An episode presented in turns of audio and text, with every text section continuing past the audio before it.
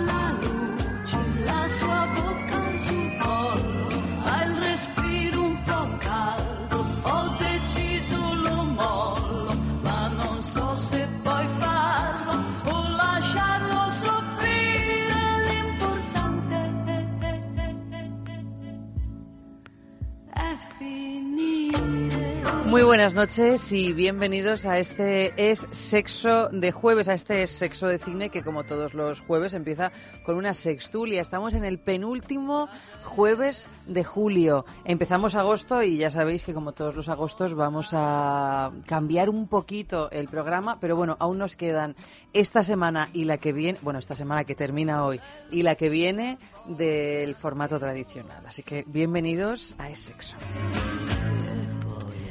En el espacio dedicado al cine, esta noche Andrés Arconada nos va a traer una película llamada Frank y Lola, que es el primer largometraje de Matthew Ross.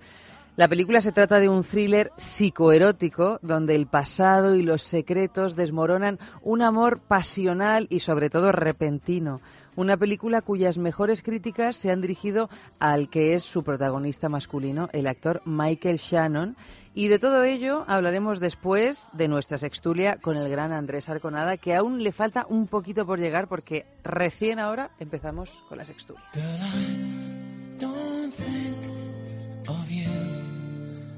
Least that's what I try to do. Ah, and I just miss those days. Our secret little place. Oh, well. Ah, but I'll be there. Anytime your heart is desperate just to love someone,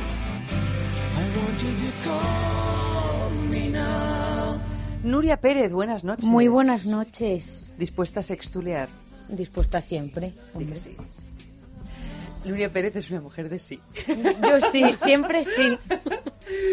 F, buenas noches. Sí, sí, sí, sí, sí, sí, yo sí. también. Esto Un hombre de sí. es un hombre de sí. Eh, Auri, también, yo Auri también, Domínguez sí. también es de sí, ¿no? Y Oscar Ferrani. Pues yo no. No, hombre, ya, Oscar, Buena- Oscar- buenas noches, pero no, ¿eh? Oscar es un hombre de no, eso ya lo sabemos Sí, también. es que no es de nuestra tribu de No es las de selvas de tribu, Borneo. no es de nuestra tribu, no sabemos bueno. decir que no, Pero que es que- hagamos luego lo que nos da la gana, ¿verdad, Becky? Auri? Sí, Claro. sí. Sí, sí. Pero esto lo que demuestra es que somos muy abiertos de mente porque aceptamos un miembro que es de no. En Es una un tribu miembro, que es de un sí. miembro, necesitamos un miembro. Necesitamos un miembro, aunque sea de no. Aunque sea de no, pero Aunque que sea un miembro. solo. Kelly Robles eh, está a los mandos de la nave y es una mujer de sí también. Que además hoy viene desvestida de Nochevieja, sí, Sí. se ha puesto un vestido negro. Es que se acercan estas fiestas entrañables y ella ya Claro. va rodando. y no hay que perder oportunidad porque No, no, quién no. sabe.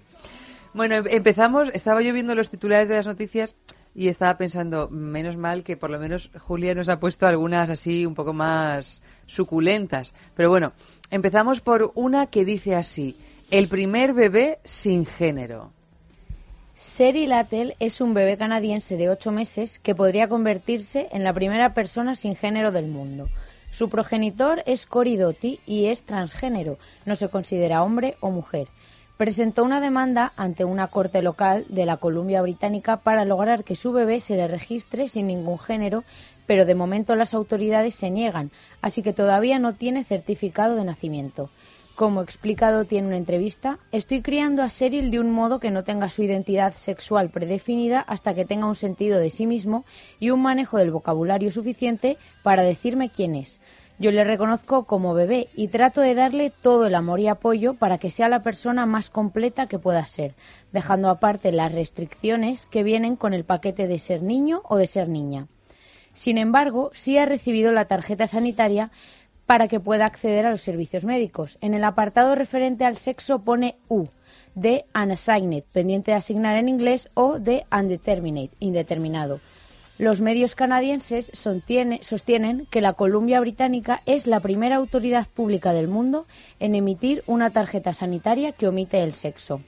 Doty es miembro de la Gender Free ID Coalition, coalición por un documento sin identidad de género, que intenta que la asignación de género en documentos oficiales sea posterior al nacimiento y la decida la misma persona. Ocho miembros de esa asociación, entre ellos Doty, también han exigido a los tribunales canadienses que la U conste en sus documentos oficiales. Pues vaya.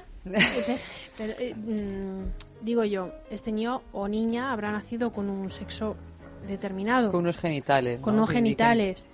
¿No? ¿No, lo- no los dice? o sea, Sí, lo que pasa que como su padre o madre, claro, es, no es transgénero, pues ya dice lo, lo que quiera ser que sea. Que no se determine por su, por su sexo biológico. Biológico. pues yo creo que eso lo debe determinar la misma persona cuando ya tenga uso de razón. Claro. ¿no? No, no un bebé que acaba de nacer que no sabe más que meterse el dedo en la boca. Claro, por eso mm, dice el progenitor que no nos indica si es de sexo masculino o femenino, simplemente que es transgénero, pero que tampoco a sí mismo se reconoce de ningún género, que cuando el bebé tenga la edad suficiente para tomar una decisión, pues que la tome. Pero que hasta entonces él o ella eh, en- no va a tratarle de ninguna manera sexuada. Lo cual, bueno, claro, una cosa es lo que haga el padre, o sea, el progenitor, pero... En el colegio, en, el algún colegio, momento Claro, le... no es que- yo creo o sea, que el, el no resto del sé. mundo, el momento que pones un pie fuera de casa, Hombre, es que, por ejemplo, si va a un colegio, ya no ir al baño niño o niña, pero si, por ejemplo, tuviera un uniforme, ya le tienes que determinar... Yo creo A que eso ver, debe de estar ya preparado, ¿eh? porque yo recuerdo cuando estuve en, en Nueva York a finales del año 2016, en los colegios ya estaban, por ley, obligados a poner baño de mujeres, baño de hombres y baño de, no- de sexo no definido. Entonces me imagino que los Ah, bueno. Sí. al menos en, en Nueva York, ¿eh? Bueno, pues Eh, ya está- está- habrán pensado Si la en eso. cosa está así de fácil, entre comillas, Yo pero no diría claro. fácil. Bueno, fácil me refiero que está normalizado que hacen Sí. baños y no sé, pero vamos, no ser nada nunca. A lo mejor no le sale decir un día soy un niño, soy una niña porque no no sabe qué es. Nunca le han tratado como nada. No sé, yo, creo- lo veo un creo poco que- difícil. Que le, le genera más problema de identidad el no definirle en ninguna. Luego él que decida. O sea, tú físicamente has nacido hombre o mujer, pero tienes la libertad de, de- de- de- de sentirte a gusto con uno o, o si no estás a gusto con este, de cambiarlo. Yo creo que la educación va más por ahí que el decir, eres un ser y sé lo que quieras. No sé, me parece un poco, parece un poco surrealista. Venga, la yo, yo he empezado de no. Y, y- y digo no, porque no nos explica la noticia realmente eh, eh, si el bebé tiene alguna singularidad más allá de, lo evidente. Sí que es cierto que ya en Alemania, hace poco, si no me falla la memoria, no sé si en el 13 o en el 14, y no solo en Alemania, toda, casi toda la comunidad científica sí que recomienda que cuando el bebé no tiene definido eh, lo que es eh, su construcción genital, y hablamos desde hermafroditismos hasta intersexualismos varios, eh, antes la política era asignar el género a la limón y ahora la política es no se asigna género. Primero porque un bebé como tal, mm, en, su, en sus necesidades básicas, no necesita, eh, ¿cómo se llama?, definición de género, o sea que no va a afectar para nada. No. Afecta más a, a cómo presentas al bebé a la sociedad, pero al, al bebé Al en los bebé le primeros le meses igual. le da igual si está de azul, de rosa, de violeta, o si le dicen mi niño, le dicen mi niña. No sé si es el caso de la, de la noticia, en el que hubiera una, una clara duda en cuanto a, a su Yo- asignación yo- biológica. yo creo que no no. lo Que no, no. especifica. Yo creo que sí, tampoco sí, porque lo habría dicho. Sí, ahí. es- Por ejemplo, si es que especifican no- que el progenitor es transgénero. Claro. Eso sí. Si es que no entiendo que un progenitor transgénero que ha, sufri- ha sufrido la asignación prematura por parte de sus padres o de su entorno social, entiendo que quiera proteger a su bebé como tal eh, sin, sin querer interponer ninguna, eh, ninguna diferenciación de género de los demás hacia él, porque insisto, en un bebé, en otras cosas puede haber más discusión, en un bebé no, Pero no hay el bebé discusión crece. posible. Entonces, Claro. hasta el bebé va a crecer de una manera mucho más veloz al, a la, a la capacidad que vaya a desarrollar él o ella para decir, a partir de cuántos años puede decir de manera autónoma que se siente mujer o que se siente hombre, si es que se siente eh, alguno de estos dos géneros, ¿no? O sea que también, cuando, mientras es bebé, que está bajo tu amparo absoluto, pero en el momento en que ya no sea tan bebé, cuatro años, tres años, Bueno, no lo- es que va a salir al mundo y ya se va a enfrentar con, con más cosas de las que se enfrenta un bebé, ¿no? No, no es la primera vez en el que, o sea, la historia en, en, en el que los niños o los niñes no, no tienen definido lo que son, aunque luego les dan un imperativo de lo que son. Pero quiero decir, eh, me estoy refiriendo a esa, esa costumbre que había hasta no hace mucho tiempo de vestir a los niños como niñas de bebé, ¿no? Hablo de 1800 y pico. En, aquí supongo que F estará más puesto en, en cosas históricas o historiográficas. Hemos visto a Franklin Delano Roosevelt vestido de niña, de bebé.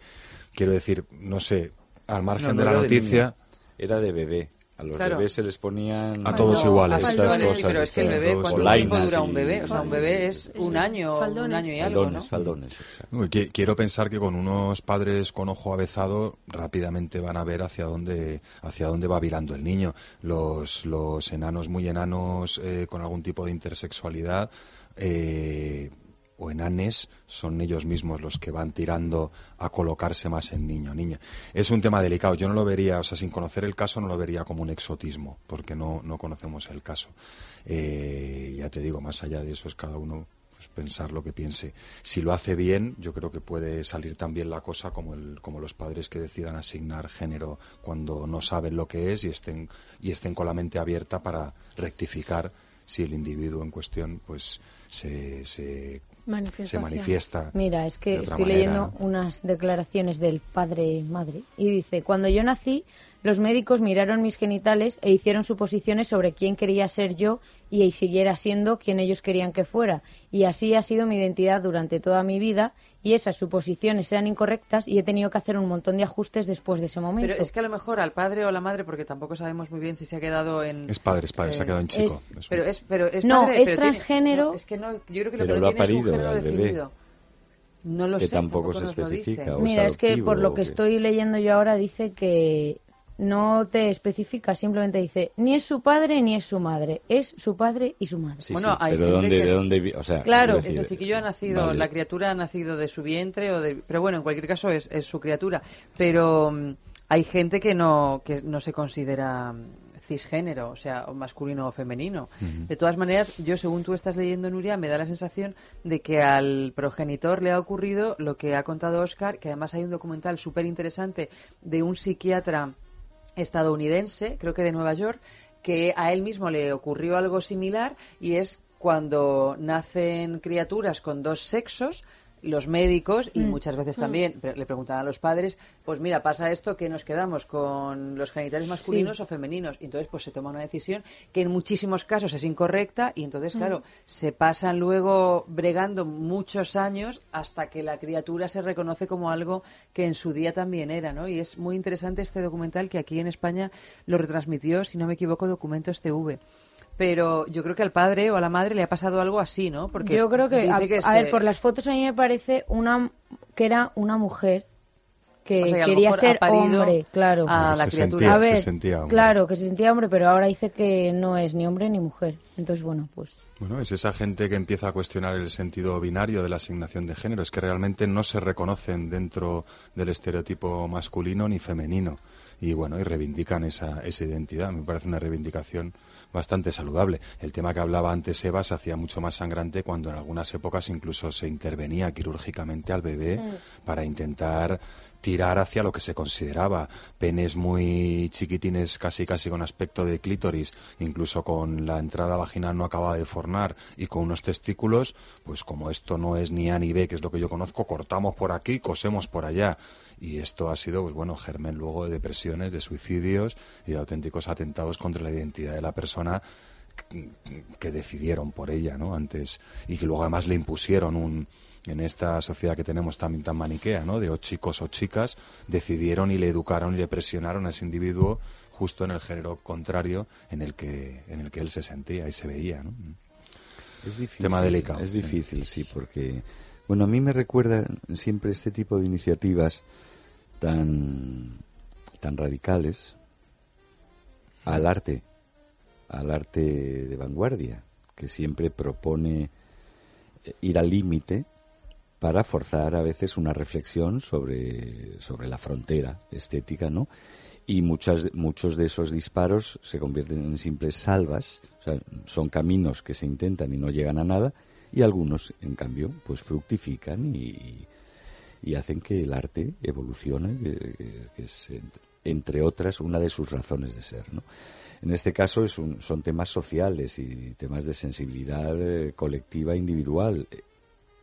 El progenitor, como se, se hace llamar, ha sufrido un- una infancia y una presión familiar eh, porque, claro, han sido sus padres los que han decidido sobre su género, ¿no? Y ahora lo que y, y- y- en muchos casos de estos que cada vez abundan más o, o cada vez se sabe más de ellos, eh, muchas veces es la presión familiar la primera de las presiones, no, no es simplemente que, que eh, fíjate, a mí me presionaron de tal forma que decidieron que me llamo F y soy un chico. Bueno, mi genitalidad así lo mostraba, ¿no? O sea, tampoco hay que exagerar. Pero sí que cuando tiene que ver la orientación sexual es evidente que hay muchas presiones, ¿no? Y la sigue habiendo. Ahora bien, Orientación sexual e identidad de género es otra cosa. no, no, pero cuando tiene que ver con la orientación sexual, cuando este no es el caso, digo que cuando tiene que ver con la orientación sexual hay muchas presiones, aunque se determine o se deje de, de- determinar el género al nacer un bebé.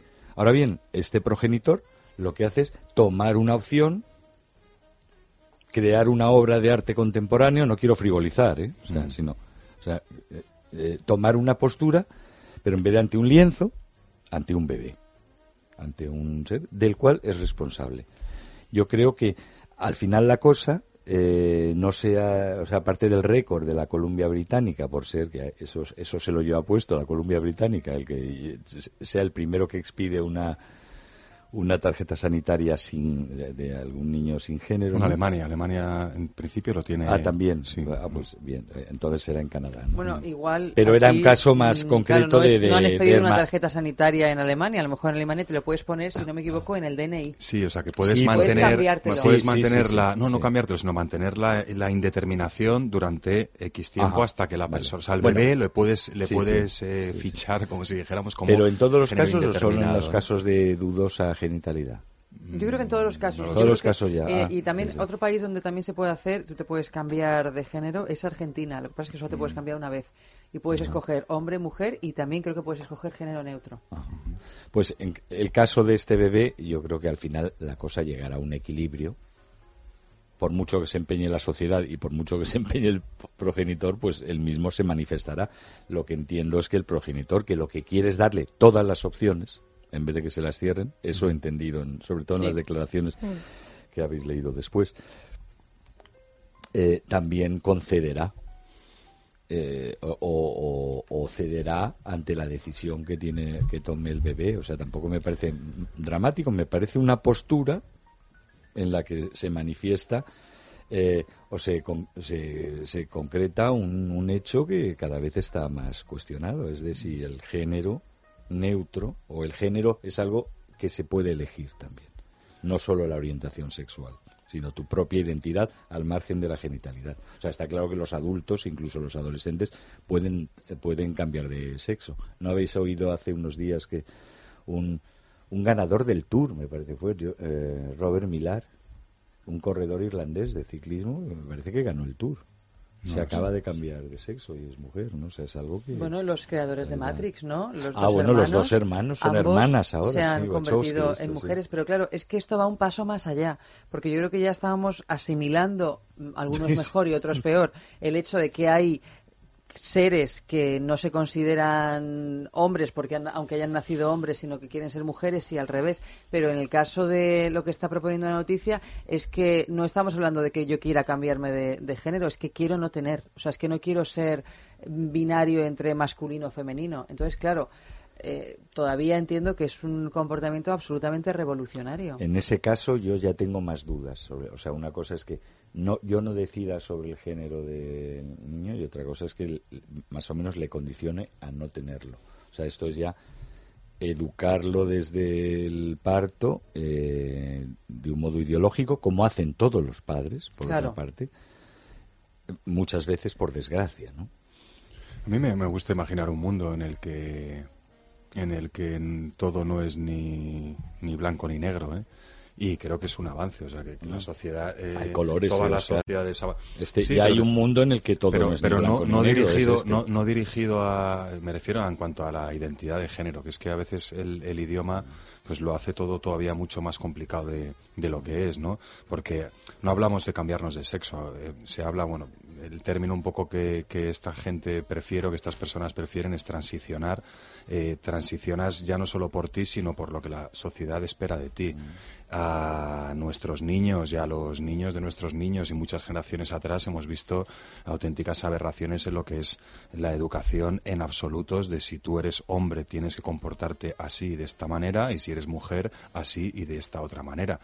Eh, tenemos constancia de que otras culturas han admitido ese punto intermedio, incluso lo han favorecido, incluso lo han reconocido. Y en todas las especies animales hay individuos de apariencia masculina que funcionan como hembras y viceversa. En, todas las manadas, en los grandes mamíferos, en los, en los cetáceos incluso acaban de verlo, ¿no?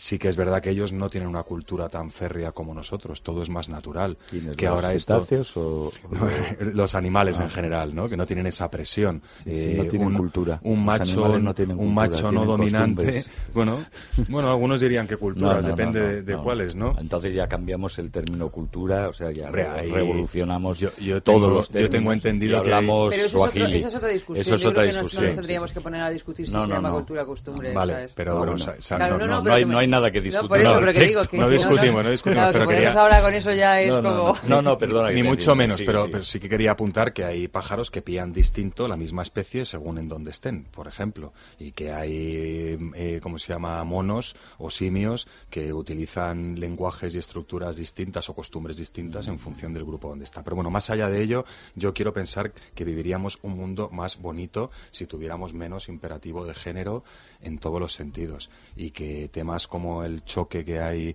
entre lo masculino y lo femenino, temas como la eh, eh, supeditar un género a otro se diluirían y sería todo mucho más Yo no cómodo estoy para de acuerdo, nosotros. pero no porque, o sea, No, es opinión, decir, no, no, no, que- ah, que- esto- que me gustaría, En este caso, Oscar, estamos en, en la vía de la opinión, limbo. porque Bueno, es que solo, claro, es que no son solo nada- intuiciones, claro, aquí no hay nada que decir. O sea, intuición. que tú crees que sería un mundo más bonito, yo creo, o, o- o sea, yo, yo también lo desearía que fuera un mundo más bonito. O sea, eh, con, con, con, con géneros indeterminados, yo quiero un mundo más bonito, sea como sea, ¿no? Pero que bueno, Yo- yo- pero me refería a la, a la educación de los bebés Sí, o de sí. los niños, hasta O sea, que lo que empiezan es a definir cierto su es identidad. que, es que en nombre del sexo y del género se han cometido grandes tropelías. Yo creo, y se cometen, y se cometen.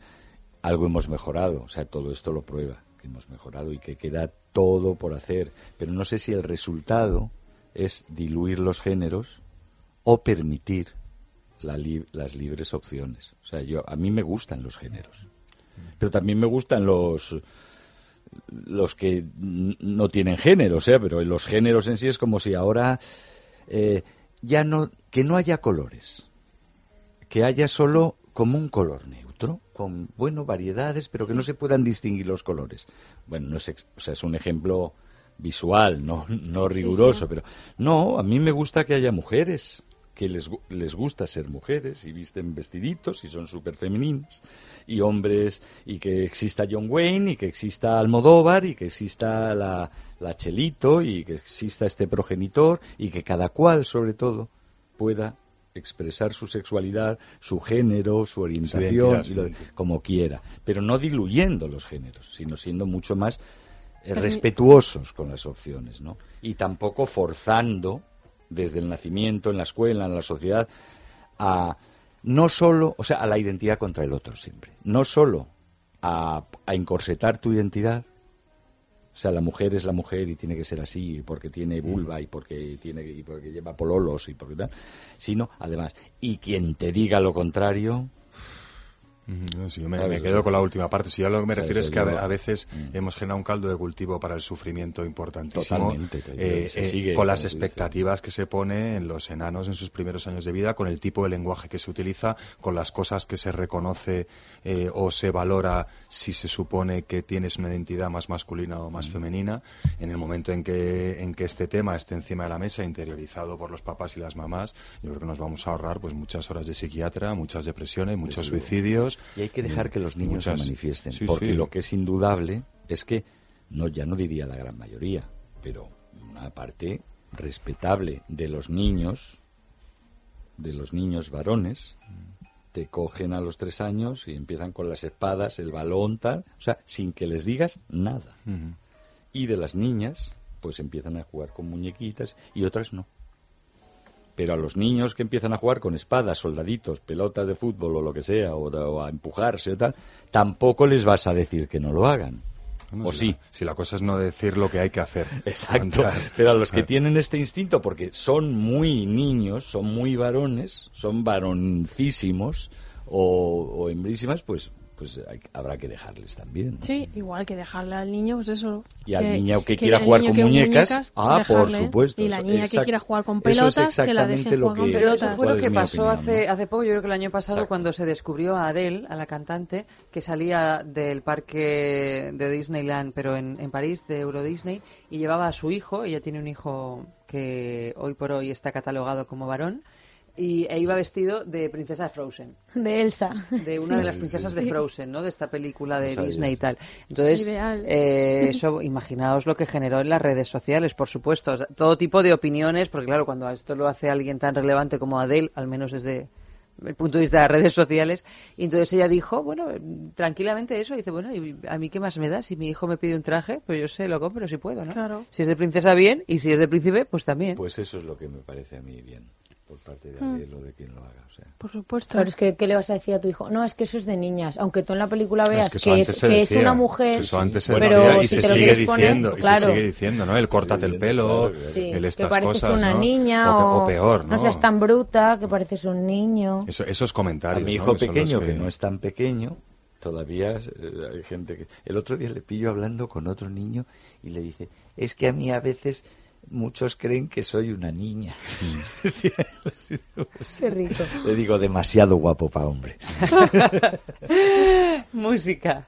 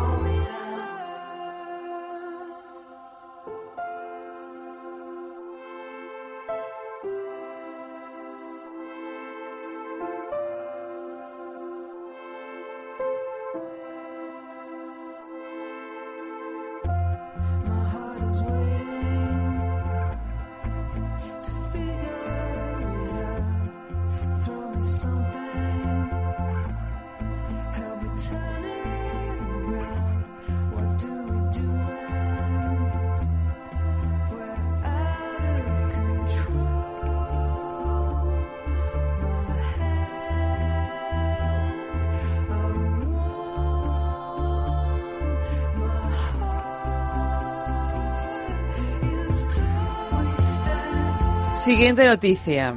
Yo creo que luego vamos a ir a noticias que son menos, menos densas, espero, pero bueno, vamos con otra. En, esta, en este juego sucio al que nos está exponiendo Julia Vicario, como acostumbran los guionistas. ¿Está dejando el sexo de ser algo íntimo? Casi a diario aparecen noticias que denuncian o bromean sobre gente que tiene relaciones sexuales a plena luz del día en lugares públicos. David es un joven de 25 años que ha sido arrestado en China y será deportado a España acusado de violar la seguridad pública. El motivo es que fue pillado manteniendo relaciones sexuales con una joven china junto al agua, atrayendo a una gran multitud que optó por grabar el momento y marcharse ofendida o vitorear al grito de Jiao Yu, que es es sexo en mandarín. La grabación se ha hecho viral en Weibo y miles de usuarios han volcado comentarios, la gran mayoría de indignación por la actitud de los extranjeros cuando llegan a China. El mismo enfado que sienten en España los vecinos del barrio como la Barceloneta, donde están acostumbrados a que el turismo de borrachera les deje imágenes como las difundidas hace poco en las redes, donde una pareja practica sexo a plena luz del día en un parque infantil. Con un tono más jocoso se viven otras pilladas infraganti, como la de una pareja en un tejado durante las fiestas de San Fermín o las de famosos con encuentros sexuales en aviones. El último gran hit es el del pasajero que grababa a un hombre y a una mujer saliendo del baño con una cara que lo dice todo. Yo tengo que decir que yo vivo en Lavapiés y que estoy también harta del turismo de borrachera. Sí. Porque también se lleva mucho por esa zona. Este último vídeo, ¿lo, lo habéis visto? ¿Habéis tenido el placer de verlo? No, Pues pero es que la es- cara lo dice todo. Sí, sí, sí. Es que lo voy a buscar ahora para enseñarlo, pero es que se ve, está el chico sentado justo en el asiento que da a la Pero puerta en del un baño. avión. Pero sí, mira, yo sí. de verdad he cogido y cojo una cantidad de aviones mm, superior Pues a la mira, media. se ve. Y yo de verdad nunca me he encontrado con una Grabando- escena sexual en un avión. grabando de. O sea, es que forma- siempre les pasa a los otros. Claro, es que A eso mí me encantaría, la te lo pero- cuentan, nunca te pasa. Pues claro, está grabando así de una forma muy sutil y se ve que se abre la puerta del baño, que ya sabéis cómo son los baños de avión, y sale la chica y se ve al chico de refilón escondido con así carilla de y es, pasan, liado. pasan como unos minutos. Ahí lo llevas. Claro, pasan unos minutos y se abre la puerta y sale el chico. Claro, dejarían un tiempo de margen para decir que no se den cuenta, pero eh, la gente vio que se abrió la puerta Pero y no que- entró nadie en el baño. Bueno, y además es que hay veces que en los aviones, si pillas la hora punta, tú sales e inmediatamente después entra la otra persona sí. porque el muñequito ya se pone Pues es verde. que el vídeo- Y entonces vieron que ahí ocurría alguna cosa anómala. Claro, claro, y miran la lucecita y claro, se ve al, al hombre que está grabando con cara de... Y se creerá que, que no que no nos hemos pispado del asunto. Y en vez de haber una siluetita roja, hay dos. Algo está pasando aquí. sí, sí. Pero vosotros os habéis encontrado algún encuentro sexual en un avión? Porque yo de Ajeno. verdad... No, ajeno. Bueno, bueno, o propio No, incluso, no, no, pero sobre todo Yo ajeno. también he montado unos cienes de veces. Pero, eh, pero es que pero aquí estamos constantemente hablando de que eh, la gente yo me desvirgué en un avión yo la verdad bueno los aviones siempre acaba uno ligando ta-".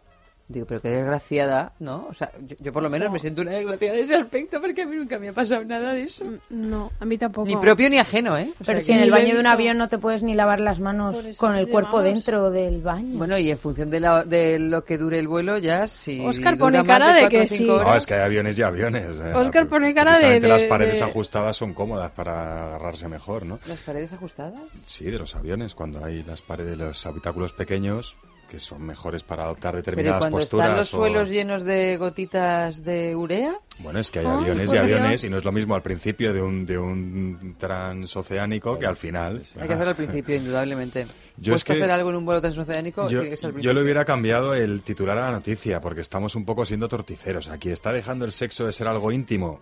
Yo diría, está dejando la vida de ser algo íntimo. Porque es que eh, el sexo, pues bueno, la sexualidad a lo mejor es algo más íntimo. El sexo puede o no ser íntimo. Y yo creo que lo sigue siendo igual de mucho o de poco íntimo que toda la vida, pero antes no habían cámaras por todos lados. Y contabas tu anécdota al vecino. Ahora se graba todo y parece que todo el mundo está haciendo estas cosas por la, por la calle todo el día, ¿no? Si es que no está poniendo el vídeo. El vídeo Bueno, famoso. ella sale con muchísima más discreción. Él Puestos a darle el Oscar ¿a a la quién, mejor a quién- a interpretación, quién molesta a esta, ella. esta gente? No molesta a nadie. Yo entiendo. cara. No, no molesta. No, yo- entiendo, oye, que Son muy discretos, de hecho han- claro. incluso No. han tratado de disimular, entiendo. Saliendo a destiempo. Claro, claro. y luego, claro, y dicen, bueno, no, o sea, hemos- ha pasado inadvertido, o sea, no somos exhibicionistas, pero ya hemos ingresado en el club de los Sí. 8.000, ¿no? O de Pero los yo de 10.000 verdad, metros, ¿no? mm, ¿cómo no se pueden dar cuenta todo el equipo de, auxiliares dan, de vuelo? se- se dan cuenta, lo saben Pues siempre. Yo tengo cuenta. amigos auxiliares y mi hermano si está es muy relacionado con los lado, aviones. al lado de los, de y, los lo, servicios. y lo saben y miras por otro lado, pues como cuando estás en el, en el cine y oye, se calienta más la cosa dos asientos más allá, pues oye, mientras no salpiquen y no hagan ruido, pues que sean felices. Pero yo en serio, yo es que no- lo menos. no No ¿no? sé. digas el concepto salpicar en este Sí. programa eh, cuando esté Alma Espinosa. Yo de verdad no entiendo cómo caben dos personas en un baño, porque yo me acuerdo la primera vez que monté en un avión. Yo tenía 10 años y mi hermana tenía, mi hermana pequeña tenía 7 y dijimos que íbamos juntas al baño, ¿no? No entrábamos. Y éramos dos niñas pequeñas y se quedó mi hermana ahí ser, pegada debía en la ser un puerta. avión, debía ser un avión un Claro. poco chiquitín, ¿eh? Era un avión No, low no. cost, era un avión low No, cost. no, era además Era un una viaje de 6 horas. Y era como, ah, Bueno, había que ir pues- al baño sí o sí. Y fuimos juntas porque nos habían contado que cuando tirabas había cadena... contado todo esto. Claro, nos habían contado que hacía ruido, que era asqueroso. que- Y dijimos, ay, vamos a ver. Y nos metimos las dos. Y claro, cuando tiramos de la cadena por primera vez, bueno, gritando ahí de Dios que nos absorbe. Porque eso da mucho miedo. Bueno, es que parece que te va a absorber. Sí, sí, sí. Yo es que abrí la puerta y dije, vámonos ya. Porque Yo a veces esto- tengo una sensación, digo, imagínate que tú estás... Esto es como lo de una mariposa mueve las alas en Pekín y a mí me falta el aire en Madrid. Pues es un poco parecido. Tú estás haciendo pis en Vancouver y, y a alguien de Montreal de repente le cae una gota. Qué agua más no turbia, ¿no? Está saliendo de la nube hoy. Yo siempre que voy a un avión pienso... Ay, por Dios, perdón si le está cayendo a va. alguien algo que no merece. Que riegue el campo, que riegue el Un es campo. la- poquito de granizo caerá seguramente a esas, a esas alturas. Claro, a esas ¿no? alturas, sí, sí.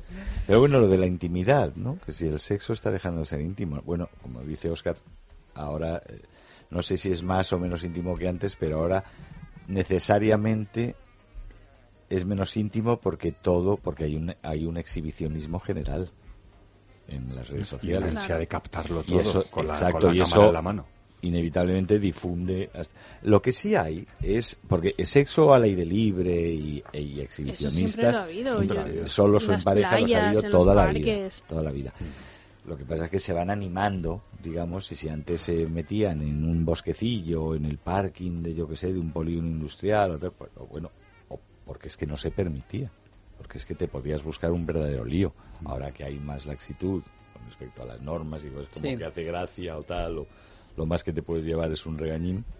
Mis padres me contaban que, que tú no te podías dar prácticamente ni un, ni un bueno ni un piquito ni casi Ni ir de la mano. ni ir, la- eh, ir de la mano sí Pero en los coches, mira, yo me acuerdo... pero en el autobús o en el tranvía o, o, O en por el la coche gran propio, vía yo no, recuerdo no cuando yo era podías pequeña, te llamaba la atención el gente bully, llamando la ¿no? atención Sí, porque sí. había una pareja que le estaba. Mm. besando en la boca en el coche ¿eh? y lo recuerdo y ahora bueno pues la gente y luego y luego claro están los los nota no vamos Claro. a, a hacerlo Los en que las van a Cibeles, exhibirse. claro Sí, sí, sí, sí.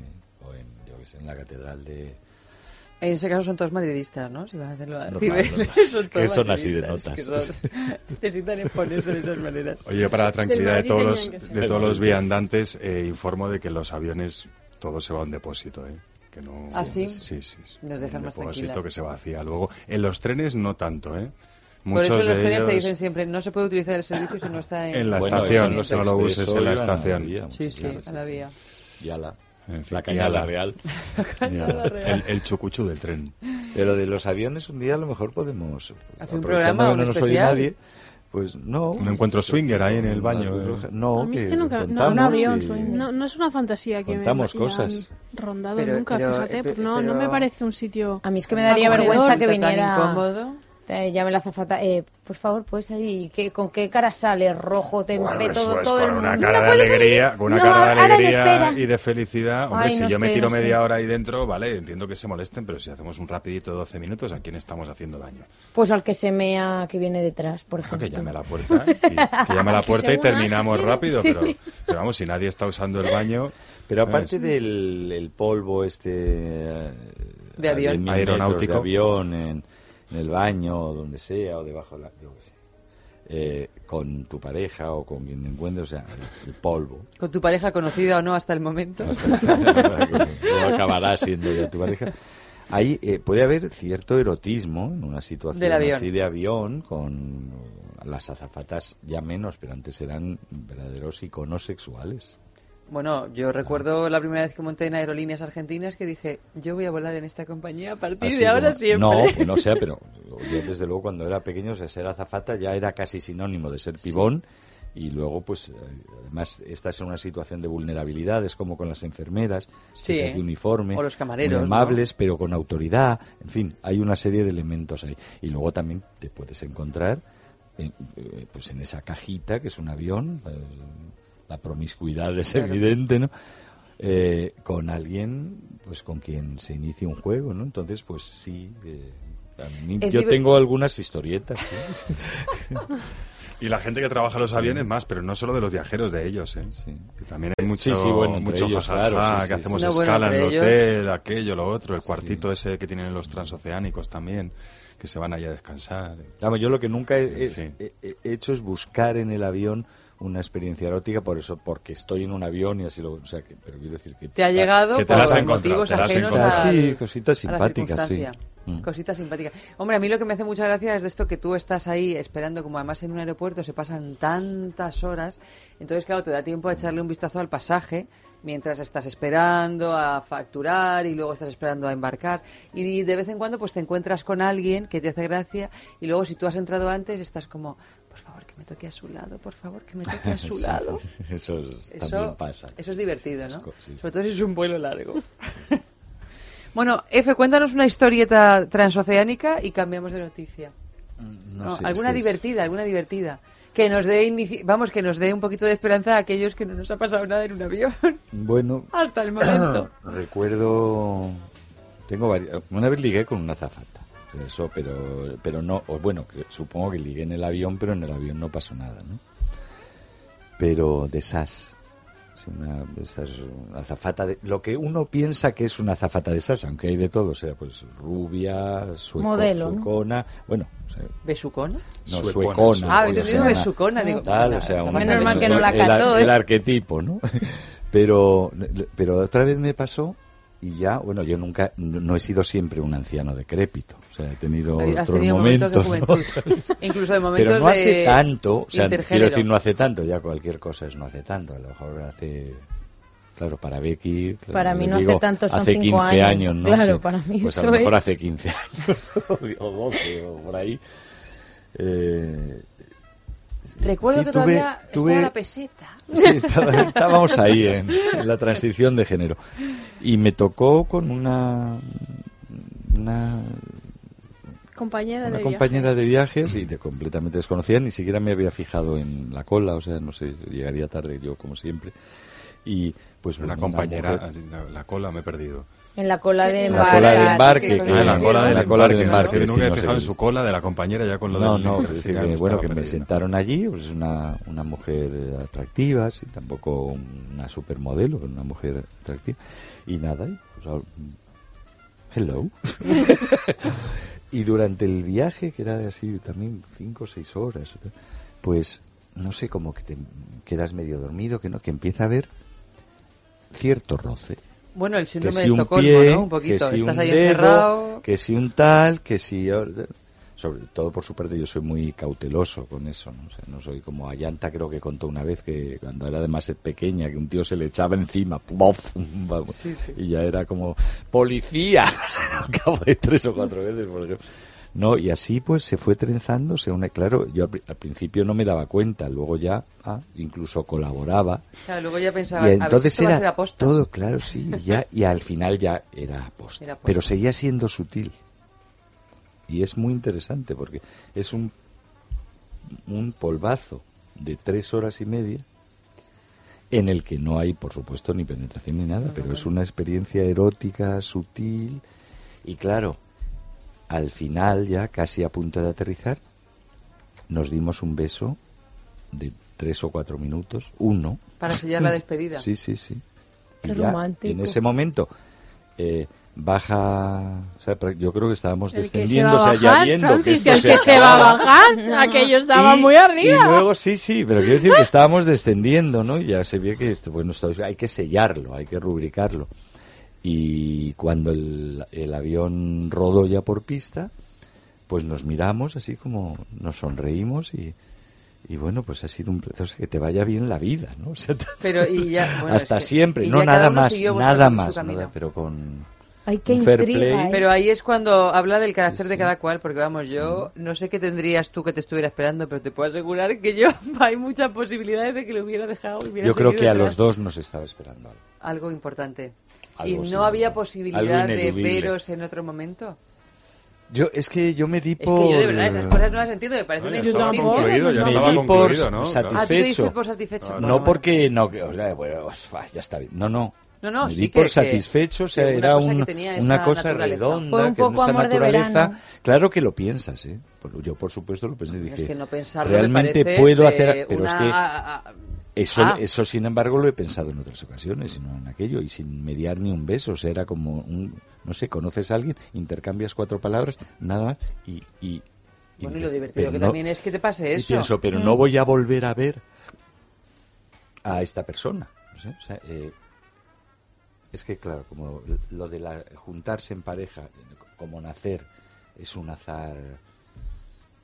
O sea, Sí, el amor de tu vida lo conoces, no digo cinco minutos antes, pero desde luego cinco meses antes, y puede ser nadie que ni te fijes. Bueno, pero por eso hay que pensar que a la gente- estabais hechos el uno para el otro, no que nos estabais vamos hechos el uno para el conociendo otro cuando estamos en ese preparados momento. para, para conocernos. Porque si no, no. Bueno, esto lo vamos a hablar a micrófono cerrado porque ya no. Sí, no- sí, ya está bien. ya está bien.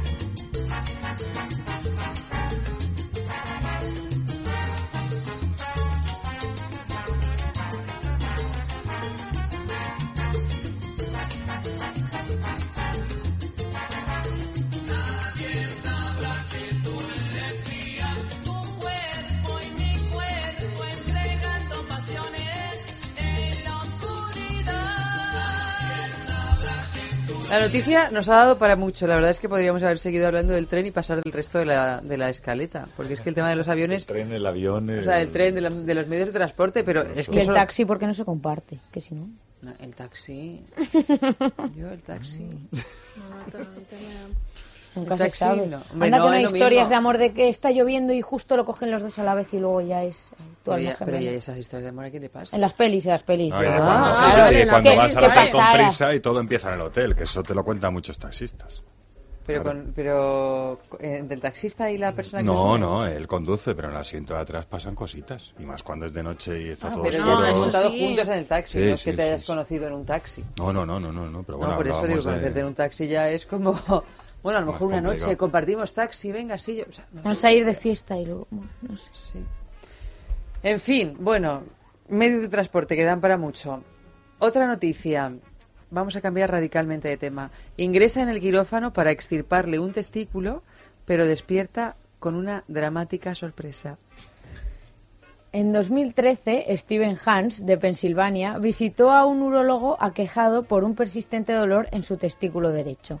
Los médicos vieron que su testículo, su testículo derecho estaba atrofiado y le programaron una orquioctomía o extirpación quirúrgica. La intervención fue un éxito, pero el resultado nefasto. El cirujano eliminó el testículo el equivocado durante la operación. En 2014 presentó una demanda contra el médico y el hospital por negligencia. Ahora un jurado le concede una indemnización de 870.000 dólares y otros 250.000 por daños punitivos. Para el abogado de Hans es una cantidad más que justificada porque, aunque el caso se vio como algo cómico, las consecuencias para su cliente son muy significativas. Sigue teniendo dolor en el testículo derecho y no quiere someterse a una nueva operación. Además, si se le extirpa el testículo restante, Hans debería someterse a una terapia especial de reemplazo de testosterona para toda la vida. Para el abogado, la justificación del médico carece de sentido. Básicamente explicó que en algún momento los testículos habían cambiado de lugar. Manda huevos, ¿eh? Nunca, me- nunca mejor dicho. Mejor sí. dicho. Claro, esto le pasa eh, con los dientes a un dentista y bueno, pues es grave, pero no, no tanto. Te quitan encima el bueno y te dejan el que está pochito, Yo ya pobrecillo. creo que de perdidos al río, ya ve, quíteme el otro. Ya, ya aprovecho para Claro, cambiarme de género porno. me dedico a la ópera renacente. ópera neoclásica. Bueno, yo tengo una, Repertorio una barroco. amiga que es otorrinolaringóloga que está especializada en cambiar de sexo las cuerdas vocales. Es la única persona en Ay, Europa que lo hace. qué bueno, sí. Pero sobre todo para gente, o bien que se cambia, o sea, que, que, mm, cambia, transiciona de género, o para gente que siempre ha tenido problemas porque tiene una voz demasiado aguda para el tamaño que tiene. Hay hombres que tienen una voz agudísima y se sienten muy incómodos, o mujeres también, y es la única persona hoy por hoy que opera. Es muy interesante, interesante. muy interesante. La verdad, yo he estado en algún taller con ella y es, te va explicando cómo hace, cómo las alarga, las... o sea que- Bueno, mientras luego no te despiertes sin lengua o algo así, como este Hombre, pobre es una muy señor. buena profesional. Vamos a darle un voto de Sí, confianza. yo por se lo doy, se lo doy. Sí, sí, Confío. dáselo, Pone dáselo. este- de- Confío. ¿Cómo se pone esta niña? Pero vamos, que no es Médicos como este tienen que haber pocos, No, no, ¿eh? por, Por suerte favor. no, por suerte no. Esta, esta doctora no es, no es, no es de este tipo. No. Pocos son Bueno, porque, cosas pasan. ¿no? Claro, se dejan no, pinzas en un estómago, eh, se no, olvidan de cambiar, o sea, cuando hay dos órganos, eh, o sea, operar Sí, el sí. pie malo, amputar o sea, la pierna. pie bueno La en vez de pierna, malo, sí. o sea, es- parece un disparate imposible. En otros trabajos riñón. te equivocas la carpeta en casa y en, en trabajos de este tipo, pues en vez de... Bueno, no es lo mismo, ¿eh? No, no, pero te quiero decir que son despistes, que somos Claro que no humanos. es lo mismo, ¿no? Ya, hombre, lo que pasa es que, no claro, hay es- despistes y despistes. No, y, que- pro- y protocolos que probablemente este señor o está en esta operación no sé, pues eso, alguien cambió la ficha de lado o nadie estuvo pendiente para decir pare, pare, pero desde luego lo sentimos mucho. de confianza, Steven a Hans. veces, Pero estas ¿sabes? cosas no se marcan con un spray. Claro, yo estaba pensando como Este cuando te van a quitar, pues yo que sé, una liposucción que te hacen cruces, pues este huevillo, hala, marcado, con la. X. La X marca el lugar. Y no. Qué gráfica eres. En este No, la caso verdad, más la X, justamente. Deben X, de tener otro tipo de, de protocolos, creo. Porque este no. Pobrecillo, despertarse y decir, se me sigue doliendo. Hombre, pero me ¿Quién- imagino que luego le, le tendrían que quitar el otro, claro. Claro, porque es No, el dice malo. que no, en la noticia dice que se queda con el huevillo pocho porque claro, si no, eh, estará pocho, no, pero el pobre pero seguirá, seguirá produciendo. Es ¿eh? que no sé lo pocho que estará. Bueno, dice que no se quiere someter a una nueva operación, pero que sigue teniendo Pero ese dolor. millón de dólares... milloncejo eh, no va mal. A, a ver, No a los que estéis tentados de confundir a un médico para que os quite el huevo sano, chavales, no... No compensa. No, no compensa, Un que millón se no lo queda en nada.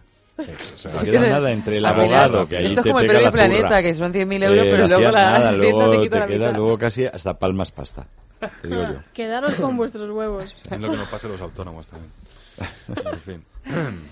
Bueno, pues nada, que no es que no podemos decir nada más que pues tened mucho cuidado y sobre todo pues dejadlo todo bien claro, ¿no? Por escrito si es necesario, ¿no? Sí. Que no os duerman del Exacto. todo. No os duerman del todo, que Dejar es que claro por siempre- escrito que no queréis que se O confundan que, de entre- que testículo. te acompañe cuando- alguien dentro. No, a ser posible dejar claro que cuál es el testículo. Tatuároslo. El Bueno, malo, tatuároslo. Al menos no le han quitado todo el asunto. Tú imagínate que se despierta y le han hecho una...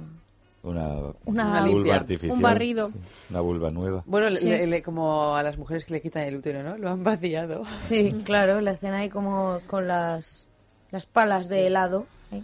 Igual lo que sí puedes hacer es, eh, por si las moscas, es eh, pasarle el teléfono de tu amiga, la doctora. la doctora.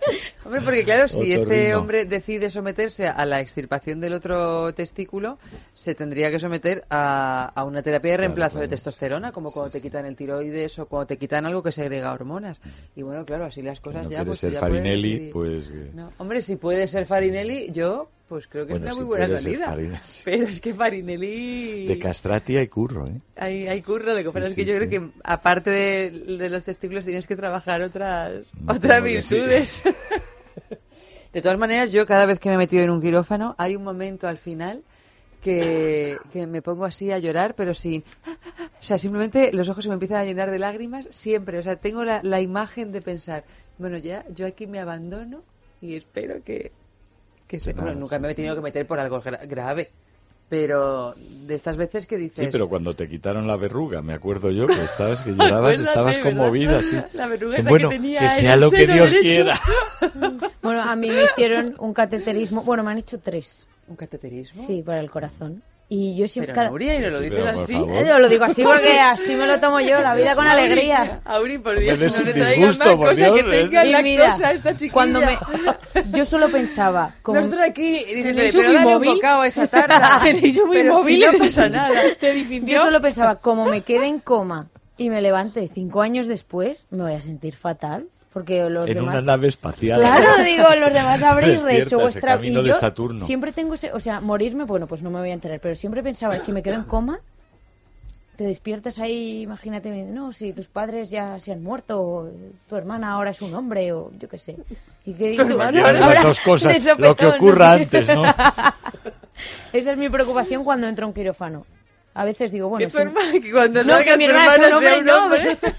Por favor, dices, Dios mío, porque tú eres muy de rezar antes. Antes de la operación, yo sé que de tus operaciones y tus cateterismos, yo sé que tú eres muy de rezar. Y dices, Dios mío, Dios mío, por favor, Por favor. que mi hermana siga siendo eh, mujer cuando salga de aquí. Si, si lo mío no sale Si bien, mío, pues no por pasa favor, nada. que ella sí. Que sea lo que Dios quiera, pero por Dios que a mi hermana no le cambien las ganas. el, el pensar que puede cambiar tanto, tanto la vida. Que se cambien Claro. otras, pero ella no. O que se cambie solo el nombre o cosas así básicas. Pero esa angustia que me entra de decir, es que para ti ha pasado nada. No, Tú has mira, cerrado los ojos solo. Nuria, indudablemente somos otra generación que tú. Eso está claro. Estas era esto, Somos ¿no? otra generación. Sí, sí. O sea, Yo esto también es no millennial. No, sabía pero eso que está era así. bonito, ¿no? Que uno Sí, sí. integra la posibilidad en estado puro, prácticamente. No, pero claro, ya no solo eso, no es un, un millón de cosas. Y Y encima, en cinco años, ha dicho. Claro, cinco años. Sí, es que iba no- a decir, digo, en cinco años tampoco ha muerto toda la y, Ah, no, y en no cinco años sabe. ha muerto toda la humanidad y Imagínate. estoy yo sola aquí. Me en el- habitante del planeta. Nuria Pérez. me levanto como en The Walking Dead, ahí soy la única que sigue. Uh, me muero, yo me muero. Madre mía. Y una nota que dice, estás estupenda. Pero tú el surfero australiano. Pero hay una cosa positiva y es que te podrías recorrer todas las tiendas de Nike para comprarte las Ay, Nike sí, estas que-. Bueno, si no como- la Tendría queman que hay un comprarlas, apocalipsis. ya- ya las no, cogería, estarían para por ahí no, tiradas. para claro. utilizarlas, ¿no? Bueno, Estarán ya en poder de los simios. el rey Louis. Llevarán cu- además cuatro. Cuatro, claro, Vamos, es verdad, gasto, qué es un acaparadores, gasto en- sí. Pero si te pasa eso, deja constancia de que has estado en este programa de becaria. sí, lo- lo- y además diré, de tal fecha a tal fecha y estos podcasts. Hombre, por Óiganlos, supuesto, claro. como Que Neil Armstrong, la bandera en la que- luna. Claro, Hombre, claro. eso no se sabe nunca. Imagínate que a lo mejor luego se encuentre el antídoto. que por- o radiotelescopio, que esto llega, la señal de sexo, o de es para siempre, pues atraviesa las galaxias. Hombre, claro que sí. Mira, vamos a seguir hablando, pero nu- este, pero tú- Kelu, búscanos una canción que yo creo que nos viene al pelo, que es El último habitante del planeta de Mastreta. Entonces la vamos a dedicar a Nuria Pérez para cuando le llegue la hora. Ay, me sé- no sabría qué hacer, ¿eh? Yo me veo sola. Uy. Bueno, No, no, la verdad, a ti con lo que te gusta hablar, pues la Sí, verdad sí, que sí. sería un problema. yo lo pasaría muy mal, O sea, de verdad. hacer eso, eh, eh, cumplirías mi sueño, tener tu propio programa eterno. Eterno. Eso sí. Claro, me marcaría eternum. unos monólogos. No podría, no tendrías nadie al otro lado de. Claro, eso Bueno, también. no ¿no? Pero pasa esto tiene nada. sus ventajas. Yo durante una época, cierta, es que tampoco es que el público humano reclamara mis poemas, pero pues me dedicaba a recitar ante las vacas. Vivía en una zona con una bonita dehesa y, y todos los martes a mediodía, en vez del Ángelus, Tú recitabas. ante las vacas. Oye, y son un público Charla con F en el rancho. otros. Charla con F en el rancho. Pero también otra cosa que podéis hacer es modificar la historia. Porque tú fíjate, Claro, no sabes claro. Quieras. la, la generación humana o lo que sea que viniera siguiente, fíjate la cantidad de información que Yo nos han dejado los mayas. Bueno, Entonces tú puedes... descubriste Nuria América, Pérez. no bueno, claro. América, Bueno, bueno. Europa... Los humanos se llamarían Nurios. Nurios. Sí, sí, sí. Cla- Ay, Nurios. ay, me encanta. Hombre, es que Ojalá y pase, oye, ¿no? Te puedes convertir en... Pues es- o sea, quitando lo de que... Que tu hermana se haga que hombre, lo de la sí, sí. ya va a ser Irremediable. irremediable. Pero oye, que hay mandriles que... Pero oye, mira, y, y también te digo que entre el Se surfer, defienden bien. entre un Los surfer bonobos, australi- australiano bonobos, y un sí. buen. No hay mucho, hay no, mucha no. diferencia a veces, ¿eh? Los bonobos, que son gente alegre. Los bonobos. Se le pasa Mowgli. bonobos. Pero aparte de eso, pues... pues No, pero eso yo no creo que ahí. F le ha dado, ¿eh? Te tienes Sí. que buscar un bonobo que es gente alegre y que además está Que en peligro de no parar extinción. luego, que tú eres además. una hembra muy apañada y que entonces alfa. ahí dos, dos pájaros de un tiro resucitáis la- a los bonobos y, y la estirpe humanoide. Ay, les tendré que esto, enseñar si a has hablar. sobrevivido tú Uy, sola, uy. es que andas mutando. Sí. De, de- de buena... bueno, no de hay, que, no hay más que mirarte el De pelo para año, saber sí, que sí, andas sí, mutando. Así Con todo lo que tengo hay yo. Un recorrido, ¿eh? Hay un recorrido. Hay un recorrido. Inspírate con esta canción de Mastreta, que es maravillosa.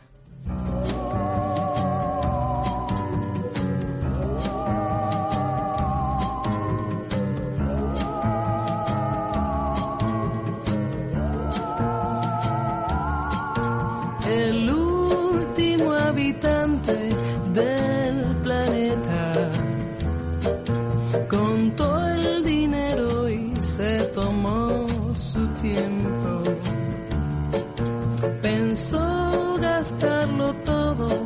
en una noche. ¿Para qué lo iba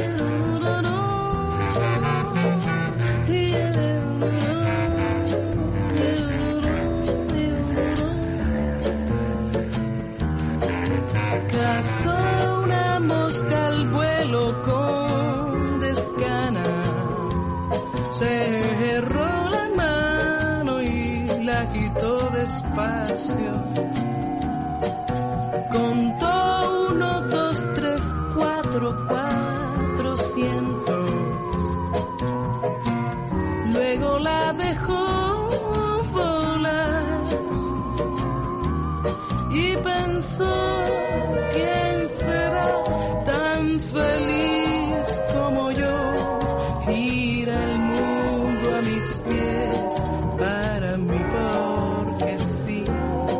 El último habitante del planeta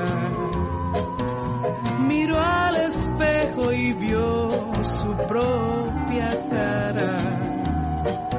Palpó la superficie con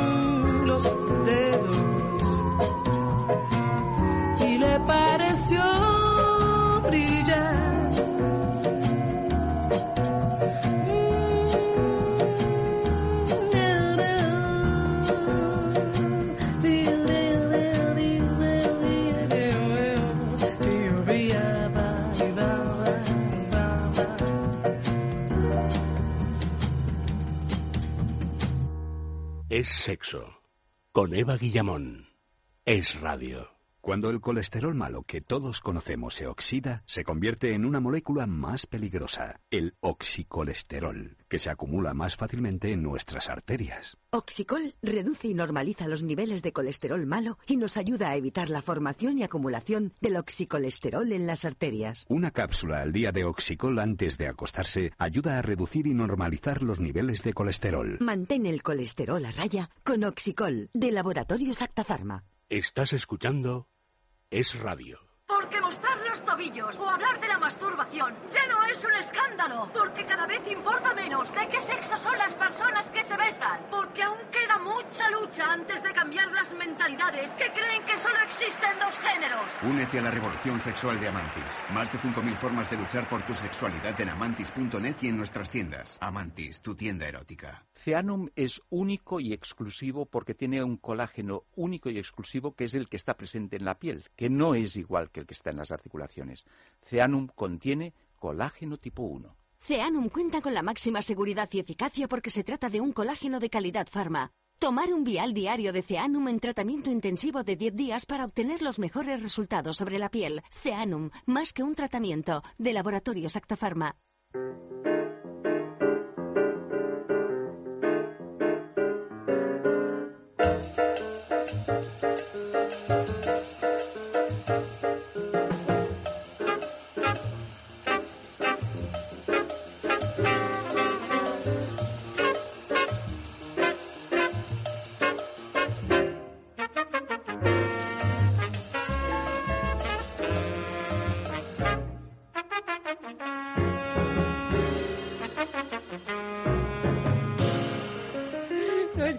Que alteres, Estamos hablando de. Nuria Pérez y a mí todo esto que nos has contado me, me recuerda siempre a esta escena de, de Todo sobre mi madre.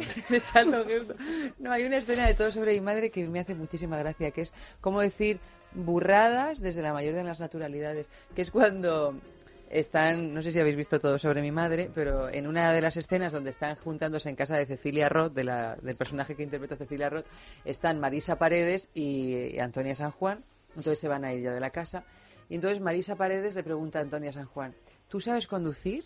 Y Antonia San Juan le contesta, sí. Antes de vivir en Madrid vivía en París y era camionero. Después me puse tetas, me mudé a Madrid y me hice puta.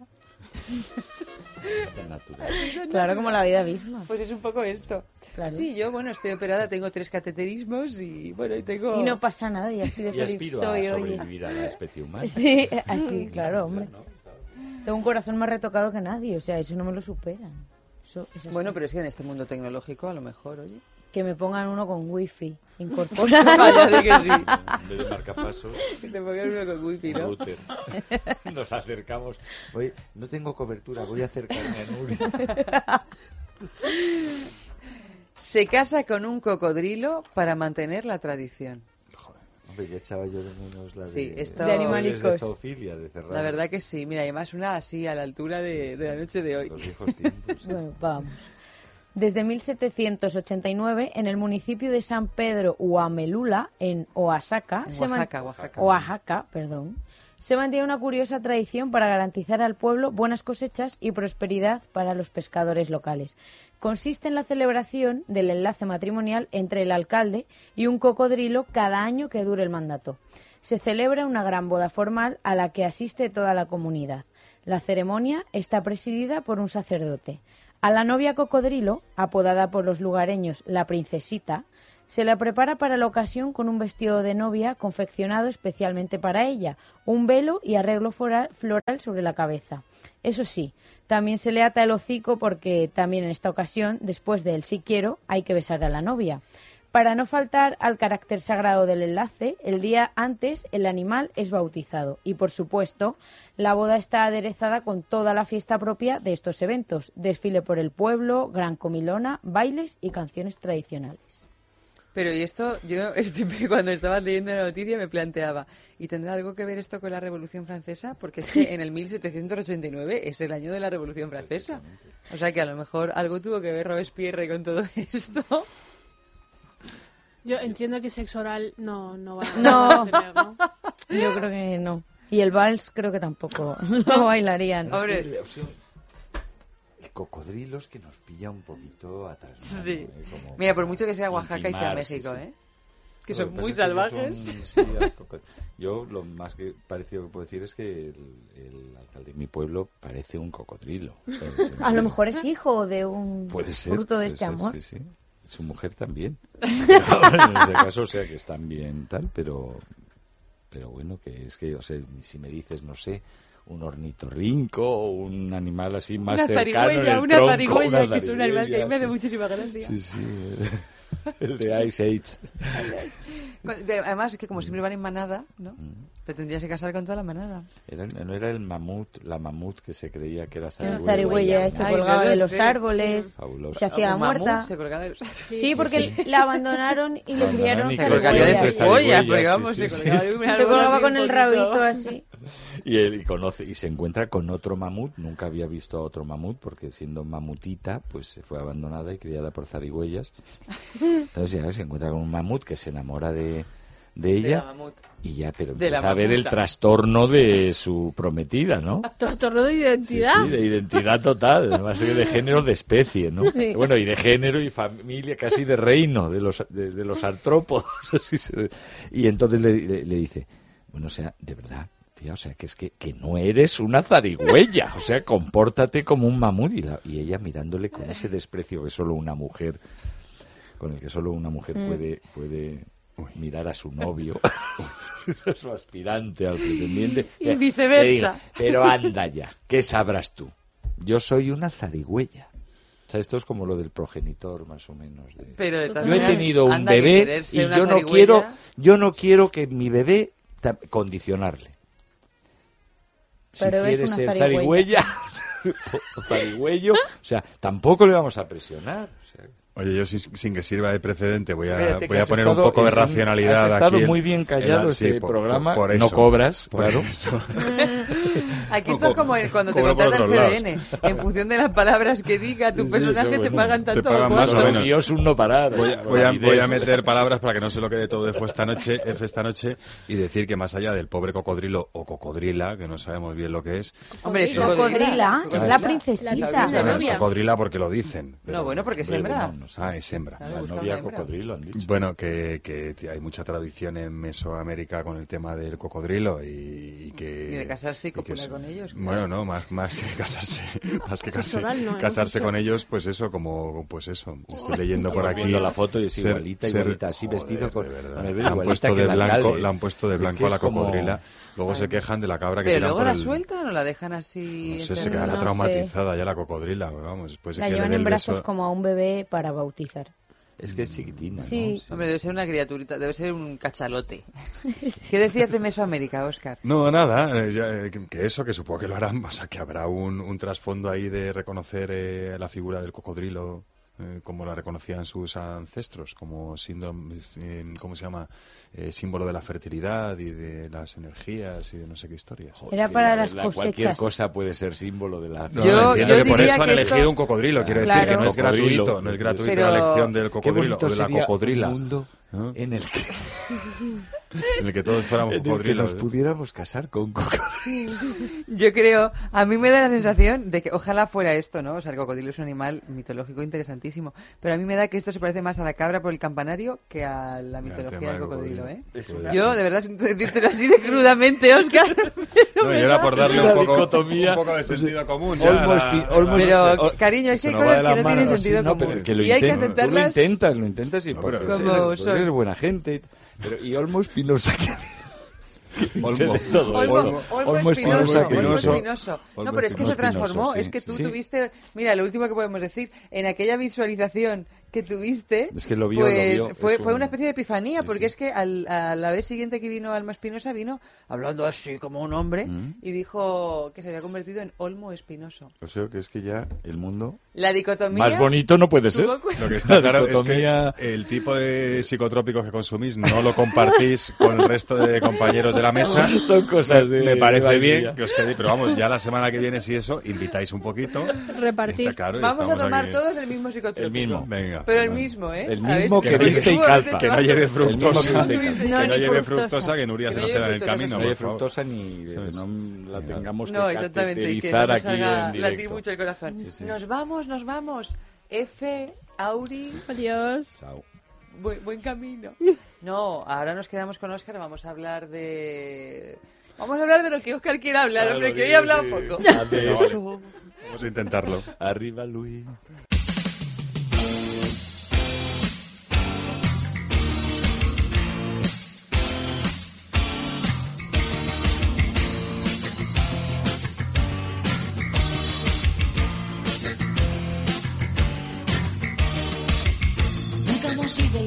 Del barrio. Siempre hemos sido una cosa normal. Ni mucho, ni poco, ni para comerse el coco. Oye, ya te digo una cosa normal. Y ahora vamos a las discotecas. Si no tienes cuidado, te muerden las piernas. Bebes un poco, te haces el loco. Ves a una niña disimular. Sido tú, te crees que no te he visto. Has sido tú, chico cocodrilo. Has sido tú, la que me dio el molisco. Has sido tú, has sido tú,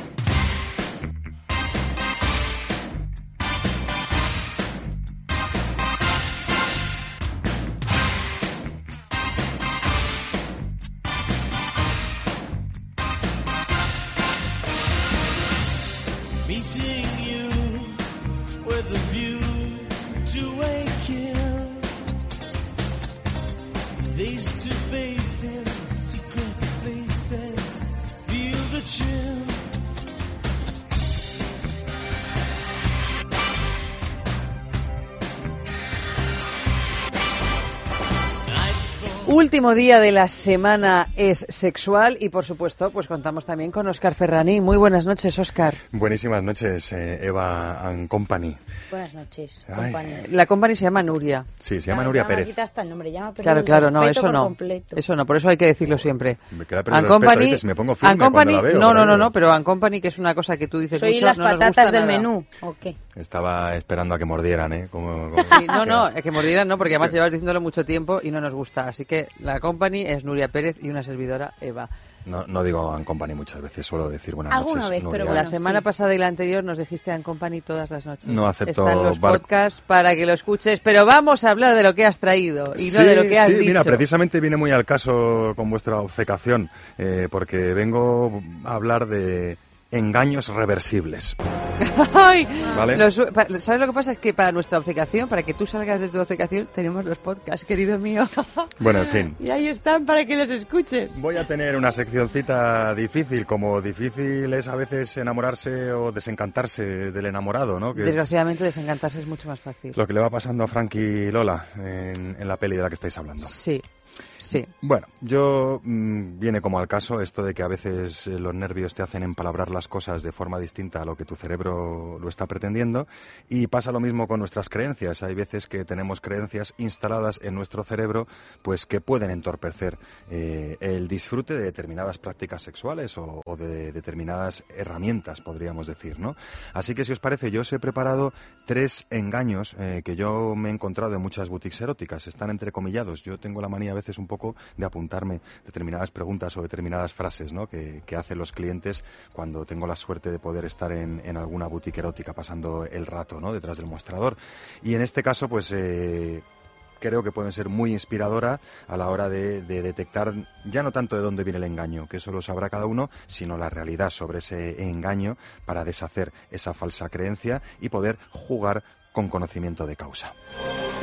A ver, vamos con el primer engaño que, por ejemplo, dice, un consolador me va a dejar fuera de juego y como le coja el gusto, lo mío le va a saber a poco. Esto lo dicen tanto ellos pensando en sus ellas como en ellos pensando en sus ellos, a veces, Sí. ¿no? Pero Y- básicamente lo dicen ellos. Sí, me temo que sí, que lo dicen más veces, ¿no? Y bueno, mm, ya os digo, es una creencia y en principio me permito decir que es completa y radicalmente falsa. Eh, este uso de dildos, que no consoladores, que es otra palabra que, se suele emplear quien tiene esta idea, ¿no? Eh, lógicamente lo asocia con eso de consolar, se cree que el tamaño importa más de lo que realmente importa y además suelen ver estos juguetes, estos juguetes con forma fálica sobredimensionados, porque los chicos que piensan en este sentido ven el juguete en su mano, ven el falo en la mano, no lo ven desde arriba colocado debajo de su pubis, que es como suelen ver los penes. Entonces, normalmente ya de entrada los ven más grandes de los que son. Y más allá de esos, creen que su cadera, su amor y su libre albedrío humano no va a poder competir con una herramienta. Esto también es una idea bastante peligrosa. Eh, la persona que utilice esos juguetes, desde luego, si lo hace en soledad, va a descubrir ritmos, palancas, maniobras que van a abrir su abanico de sensaciones y de posibilidades, ¿no? Van a perfeccionar su mapa interno para que luego, cuando no esté utilizando ese juguete, con sin vibración pueda experimentar esos, esos procesos, ¿no? O esas, eh, esas distintas fases, podríamos decir, ¿no? Eh, aparte de eso, si es eh, esa persona la que juega con el juguete en el cuerpo de otra, descubrirá también distintas maneras de articular, mm, como se dice, los movimientos de ese juguete, ¿no? Con la perspectiva que le provoca el propio juguete, que permitirá que luego cuando ande jugando con su propio pene, pues pueda reproducir esa serie de maniobras con mayor eficacia, ¿no? descubriendo o regalándose mejor que si no hubiera pasado antes por el cuerpo de su amorcito ese juguete. Y vamos con otro engaño que dice, necesito algo para que ella se ponga a tope porque le faltan ganas. ¿Alguna crema o pastilla que funcione bien? Sí, yo con estas a veces me pongo a llorar, ¿no? Buscando la pastilla milagrosa. Eh, hay Bueno, cremas... pero fíjate, esto es interesante porque pone de manifiesto el mayor de los problemas sexuales que puede tener una pareja hoy en día, que es la falta de deseo. Activar el deseo, sí.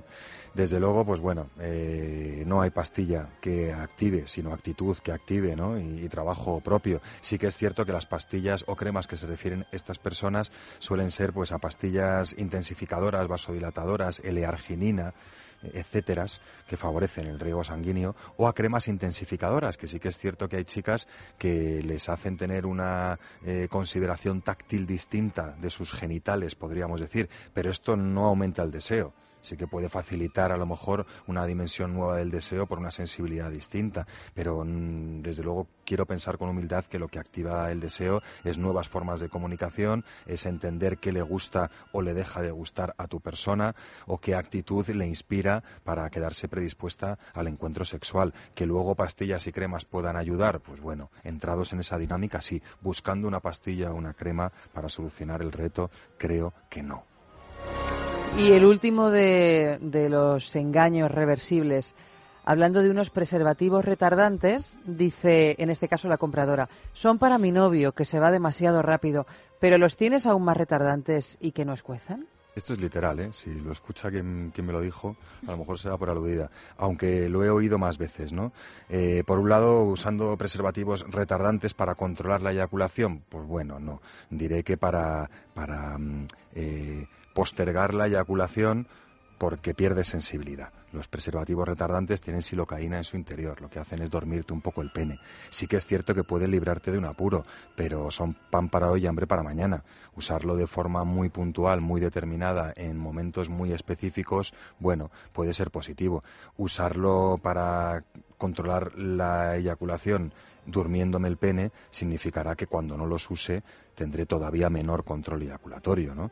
Así que bueno, eh, después o enseguida pues eh, lo de siempre, eh, ejercicios de control eyaculatorio, lecturas adecuadas o soporte de un sexólogo en caso de que esa disfuncioncilla se esté manteniendo, ¿no? Disfuncioncilla, la del falta de control eyaculatorio que todos los chicos hemos tenido alguna vez en alguna época de nuestra vida. Lo curioso es que ella, en principio, diga que él se va demasiado rápido, ¿no? Que este es otro problema que existe a veces la comunicación sexual en chicos que tienen falta de control eyaculatorio, que, que considera a su pareja que es un tema de él y no se siente implicada ni involucrada en que ese chico vuelva a reconocer sus mecanismos de excitación sexual y sus mecanismos de respuesta sexual, ¿no?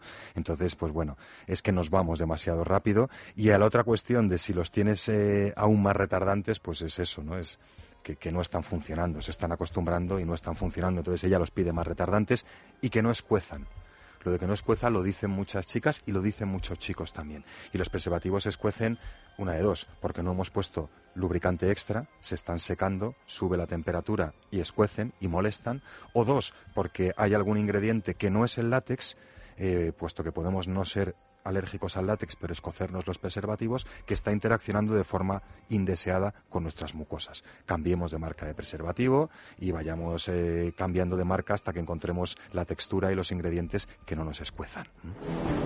Bueno, pues estos tres engaños por supuesto, reversibles que nos ha aclarado esta noche, como siempre, Óscar Ferrani. Recuérdanos dónde podemos encontrar todos estos consejos, porque aparte de juguetería sexual, también vais a poder encontrar una especie de asesoramiento sexual Sí, y muchas más cosas. Pues ¿dónde va a ser? En las tiendas Amantis.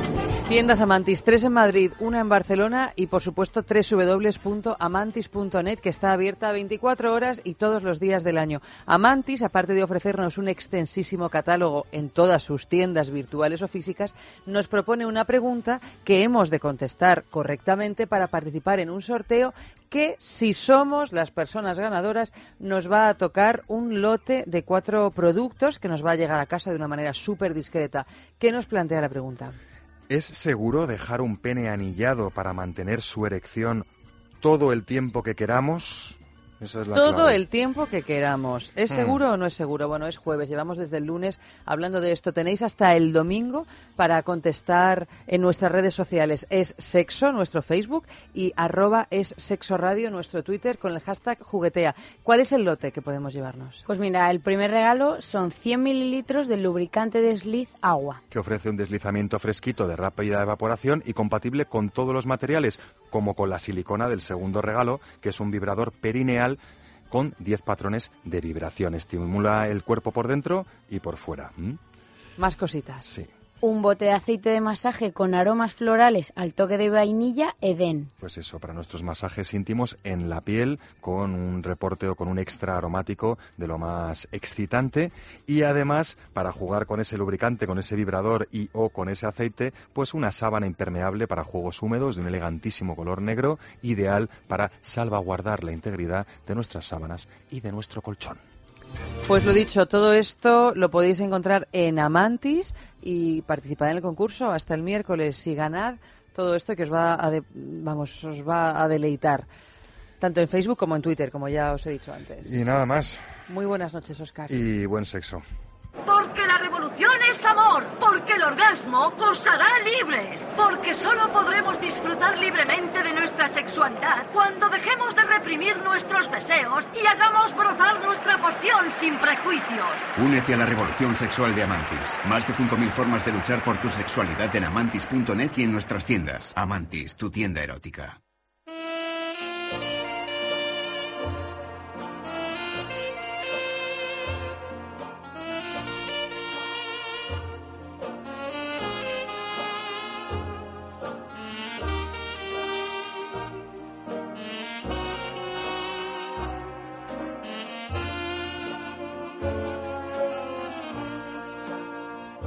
Bueno, pues empezamos el cine, ha terminado la fiesta de la sextulia, la verdad que ha sido de una risa infinita, ha terminado Oscar Ferrani con estos engaños que nos ha ido desmontando y ahora llega pues Andrés Arconada, buenas sí, noches. con una fiesta también, porque esta película es una fiesta. Ay, ay, ¿no? ay, ay, ay, ay, la película. La película Oye, se pero yo la he visto, Ya te dije que te iba a gustar. la he visto con interés. Se ve, está muy bien dirigida.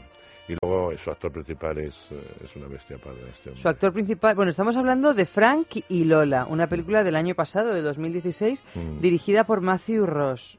Yo ahora mismo no sé quién es Matthew Ross. No, es un director bastante mm, corrientito, no le debemos grandes obras, ¿no? Lo mejor es que está Michael Shannon, eh, que luego hablaremos en Sabías que de Michael él. Shannon y está luego Bueno, y está Imo- Imogen Poots, que es una actriz estupenda. Imogen Poots, que es la protagonista, pero no sé quién, en dónde... La hemos visto, pero es una chica que ha ido más. pasando por muchos procesos. La hemos visto en películas de terror, en comedias, ¿sabes? A lo mejor no muy destacadas, pero que sí Sí, tiene pero una con este nombre, te vamos, yo me hubiera acordado. Claro. Poots. No es un tipo de cine que tú normalmente veas, pero que ella eh, se va metiendo poco a poco en el cine más independiente, aparte del cine comercial, y porque, entre otras cosas, claro, le brinda eh, la oportunidad de meterse en personajes con mayor calado y mayor sí, porque profundidad, claro, esas ¿no? películas de terror me imagino Claro, que serán... Ma- Michael Shannon, que es un actor de siempre, salta a la popularidad eh, a lo bestia eh, por la tele, ¿no? Por Brubac Mountain, Brubac Mountain, por Brubac Empire, eh, que era una serie de gángsters donde él interpretaba a un comisario que luego se recicla el malo, etcétera, que eran unos personajes centrales y uno de los más aplaudidos por la crítica y por el público, un personaje muy desagradable, muy muy difícil además de, de empatizar o de entender. A partir de ahí le empiezan a llamar de- del cine y empieza a trabajar en muchísimas eh, películas. Una de ellas me parece que se llama La caza, que es ¿La caza? creo que pero no la caza antigua, la caza No, no, pero la caza la de Winterberg, Winterberg creo sí, que es. sabes que le acusan de, De, algo bueno, que de no ha haber tocado a una y tal. niña. Con lo cual te quiero decir que este Pero hombre- el protagonista era, era otro. Pues ya no me acuerdo si esa es otra, pero era, el tema era muy similar. No, posiblemente era el otro, era el otro actor, sí que es, me parece que es sueco. Pero, Sí, eh, eh, sueco. Era un sueco, un noruego, un, un pero nórdico, hizo una vamos. película también muy similar de este de, de ese corte y tal y, y tiene esa cara ambigua en la que no Sí. sabes si es bueno o es malo o todo lo contrario Tiene lo que yo diría una boca por resolver, porque es que parece que no está. Tiene así como una boca que, que no se le han construido así. que por- Y además es que le pasa un poco como le pasaba a Aznar, que no vocaliza mucho y habla No. así sin sí mover demasiado. Y entonces, bueno, a veces es complicado. No. Yo creo que es un buen actor, pero. sí pero es un actor muy inquietante ¿no? Bueno. yo creo que ya el personaje de, de Frank eh, de Frank y Lola de Es, es inquietante. O sea, la película, vamos a decir de lo que va, Sí, perdón, cuéntalo, porque no, no, lo hemos contado y no ha sido una película conocida. De hecho, no, en España no creo que no se ha estrenado, ha pasado directamente a- al, circuito de DVD. Mm. Bueno, pues esta película trata de Frank, que es Michael Shannon, que es un chef muy conocido en Las Vegas y una noche de Halloween conoce a Lola en su restaurante. Aparece así, como yo pensaba que se habían conocido ya, porque como ella llega y no sé, como que se produce un flechazo a, Sí, empiezan a a tal hablar, velocidad, empiezan a empiezan a hablar. hablar y bueno, el caso es que ambos se enamoran y empiezan una apasionada relación que les da un poco de sentido a sus vidas porque tenían unas vidas absolutamente desnortadas, pero claro, no todo es perfecto. Si no, no hay más que ver la carátula de la película y el director de fotografía se ha hecho cargo de esa oscuridad interna de los personajes porque es una película bien oscura. Muy oscura, sí. Y los problemas llegan cuando una antigua pareja o algo así de Lola llega a la ciudad. Pero bueno, en realidad los problemas es que yo creo que ellos los llevan dentro, ¿eh? porque aquí Claro, son, yo creo, vamos, no les hace ¿eh? falta comer mucho, No, mucha sal para personas- tener Son dos ¿eh? personajes muy, muy marginales, ¿no?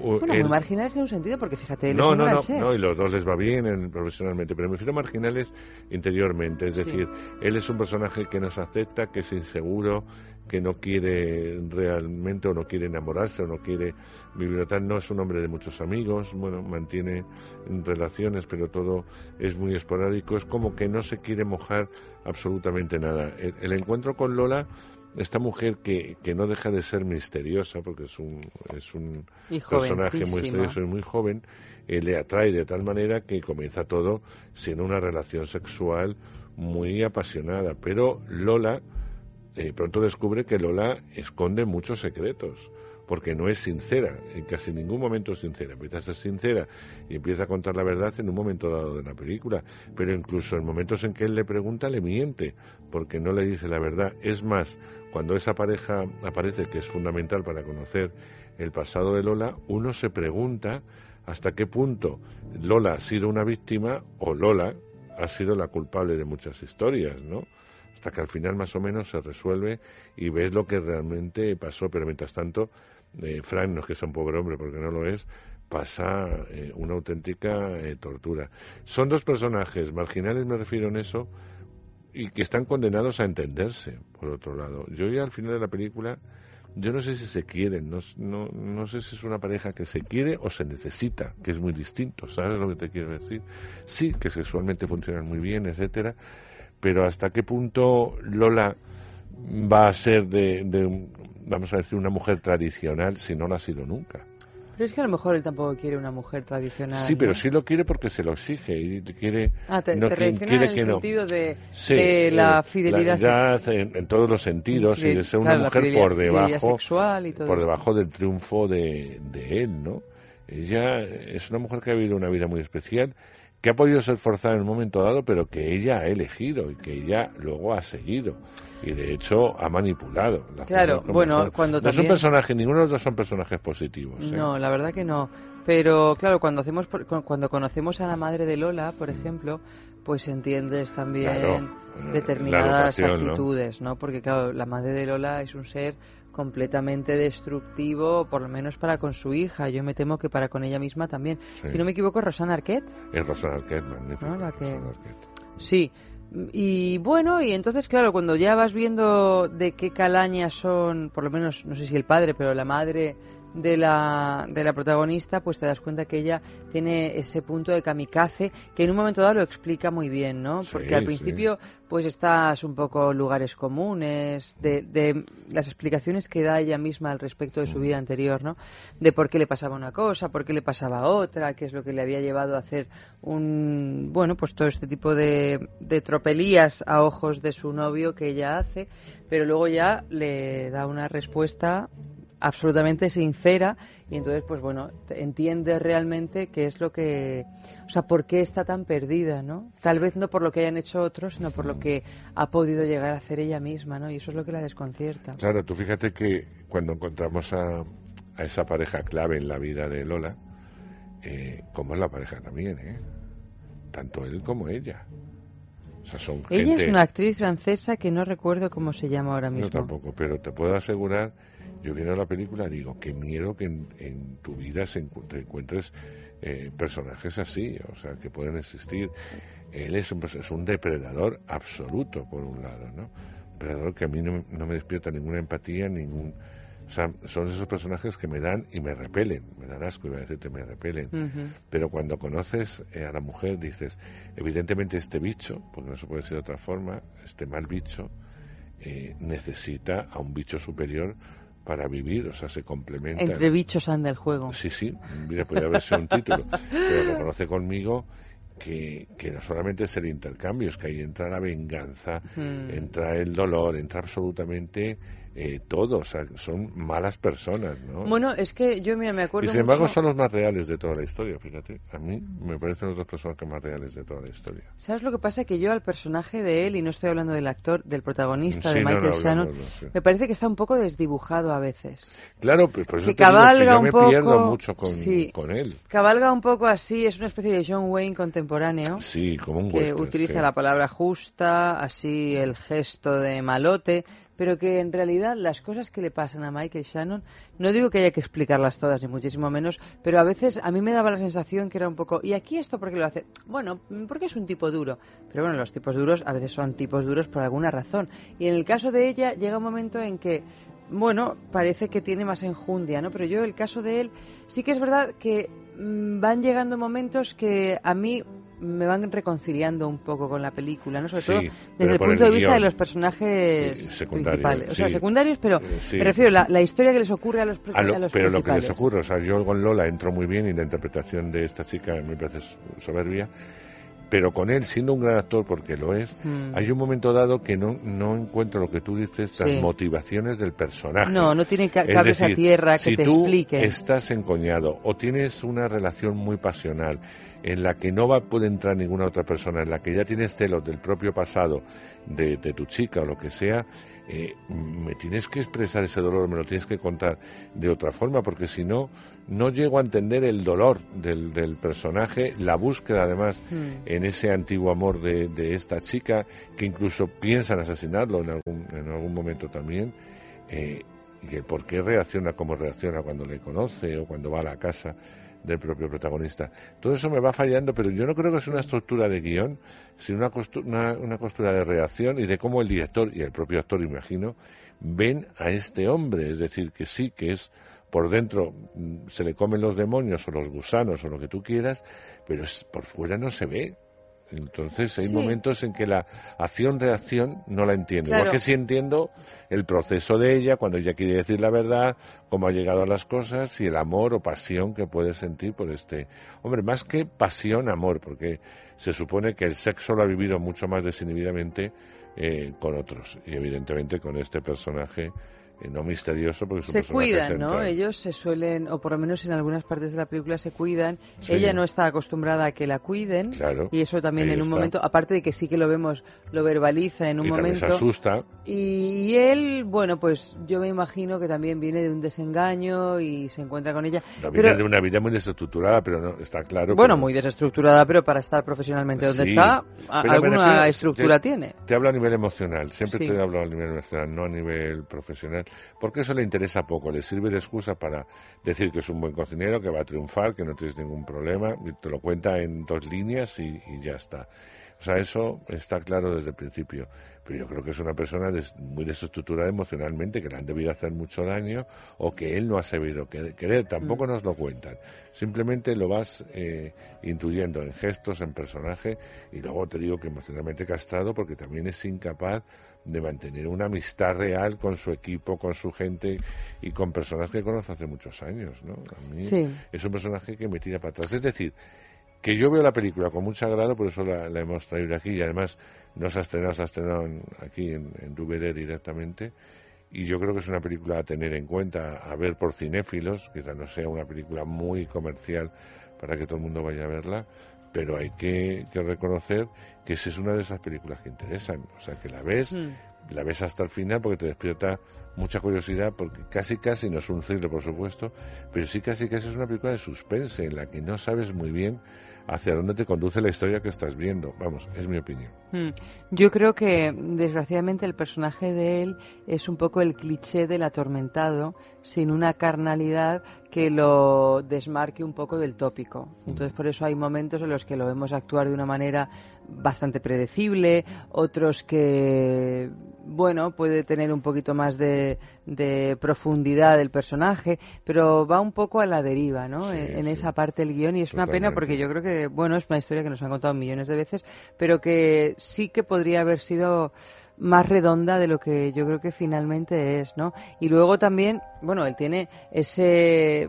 la- me gustó más cuando llega al final la película me, me, me acabó Claro. enganchando bastante más bueno aunque más sea redonda. casi la última escena sobre todo porque estos clichés de estos amores románticos que nos van a absorber todo lo de autónomas que podamos ser y, y además estos estos machismos desbordantes que tienen muchas veces este tipo de relaciones o esto de tú eres mía y absolutamente mía y no vas ni, Sí, ni sí, sí, siquiera la a poder desarrollarte de una manera profesional, ¿no? Este rollo Christian Grey, ¿no? De pero ¿para qué quieres un trabajo que te guste si me tienes a mí? Un poco en esa onda.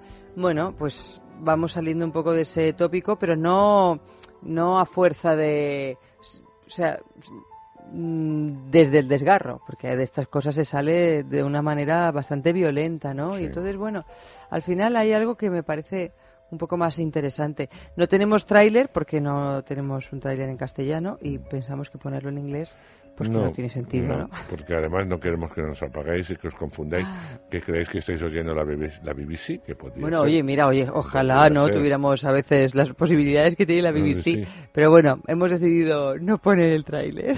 Pero sin música, ¿no? Un poquito de música, eso sí.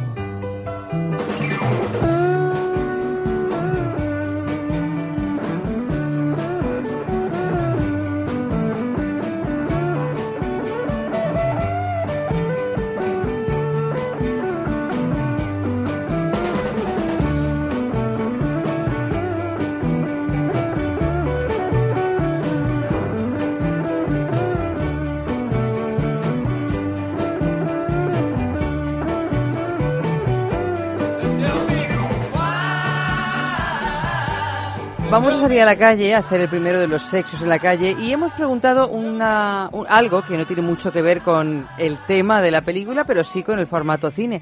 ¿Seguimos yendo al cine a hacer manitas u hoy en día hay lugares mejores?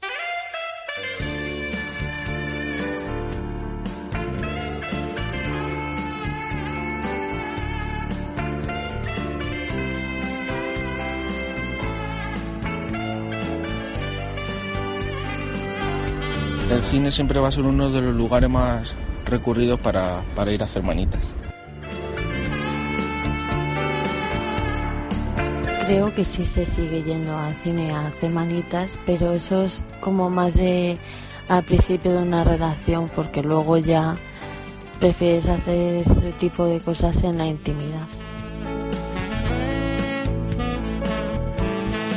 Creo que ya nadie va al cine a hacer manitas, aunque no lo sé. Supongo siempre habrá alguien, pero bueno, en general no, no creo que ya se vaya al cine a eso. No sé si hay sitios mejores o peores. Todos en algún momento a lo mejor lo hemos hecho en algún sitio más o menos raro, pero yo creo que en el cine ya no es lo normal.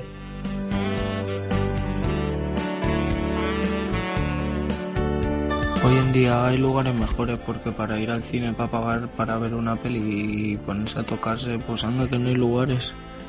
Para hacer cosas, te sobran.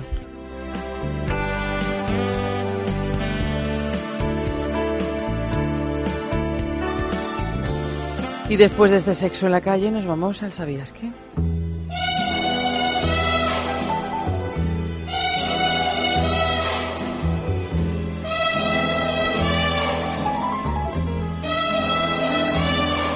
El estadounidense Matthew Ross debuta en el largometraje tras varios intentos en el mundo del corto. Frank y Lola, un thriller erótico que se presenta en el aclamado Festival de Sundance y que no hace más que confirmar que el actor Michael Shannon, protagonista de la película, es uno de los más solicitados del momento. Solo en dos años ha llegado a estrenar hasta diez películas. Uno de los críticos de cine más reputados del mundo, Michael Rothman, escribió sobre la película. Parte drama, parte thriller psicosexual, parte venganza, fantasía. La última plataforma de Michael Shannon va por el oscuro misterio de Polanski, la pasión viva de De Palma y la tensión de afeitar de Hitchcock por meticulosos 90 minutos. Lola es un noir moderno y eléctrico eh, que se nutre de caracteres indelebles y un estilo agradable al paladar, dado que tanto el guionista y director Rose demuestra que es un director de cine no solo con algo que decir, sino a dónde llevarnos. Tenga la seguridad, dice, los pasaportes están listos. Hay un punto en última instancia en la recopilación de todas las verdades, las ficciones y las fabricaciones y cómo se acumulan, pero nunca son tan convincentes como los dos amantes dañados tratando de navegar más allá de sus recelos. Como se juzga mal, como la segunda mitad de Frank y Lola se siente, la fascinante apertura intriga al espectador para averiguar cómo todo resulta, ya que desecha el punto de vista igualmente interesante de Lola en favor de Frank.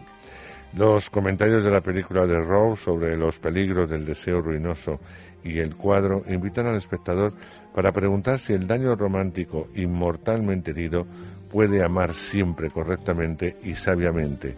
No es una indagación a la que él quiera responder de manera directa. Una expresión oscura y torturada de amor, celos y pérdida. Frank y Lola al menos termina con un pensamiento más cautivador.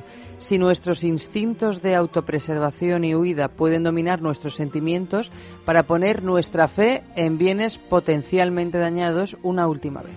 La película se rodó en tan solo 22 días, 17 en Las Vegas durante tres semanas de diciembre en 2014 y los cinco restantes en París a finales de febrero y principios de marzo del 2015.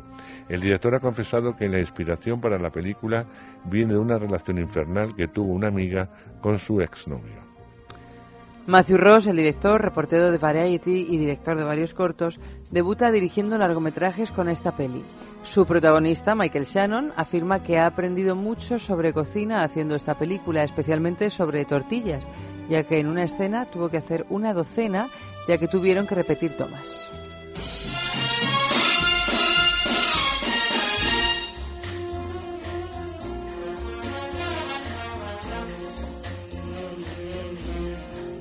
Whatever Lola wants, Lola gets. And little man,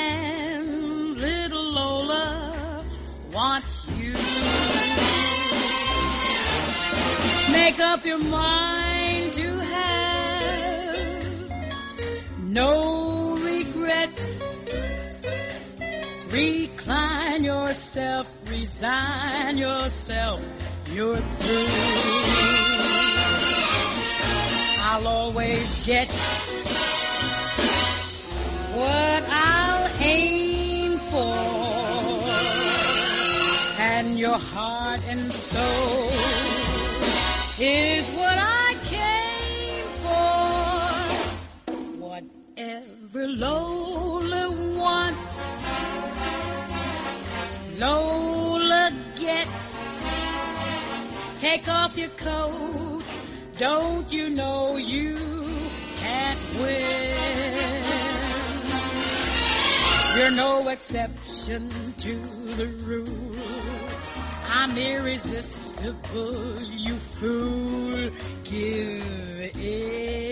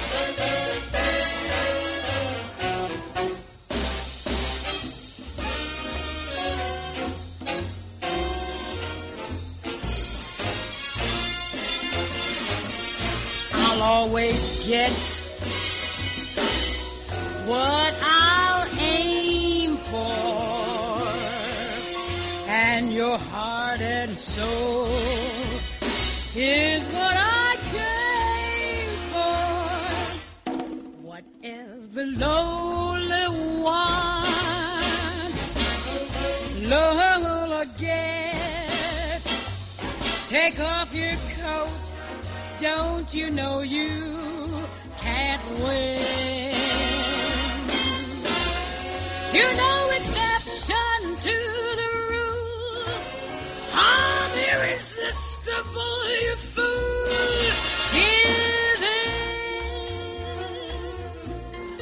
Give Pues Michael Shannon, estaba yo pensando después del Sabías que está un poco en la onda que de Michael Fassbender hace poco tiempo, ¿no? Sí. O sea, me refiero, son personajes así, Fassbender es así más atractivo, de una manera más... Y más expresivo, ¿no? y más expresivo. Hombre, es que este hombre expresivo no es. Claro. Este hombre es un John Wayne actual. Sí, eh, bueno, sí, sí. A mí, yo, por lo menos de- en esta película. No, no, actúa muy así, ¿eh? Yo si le ves en Brubac, en Brubac, en Empire, eh, era, ya te digo, un ser muy siniestro.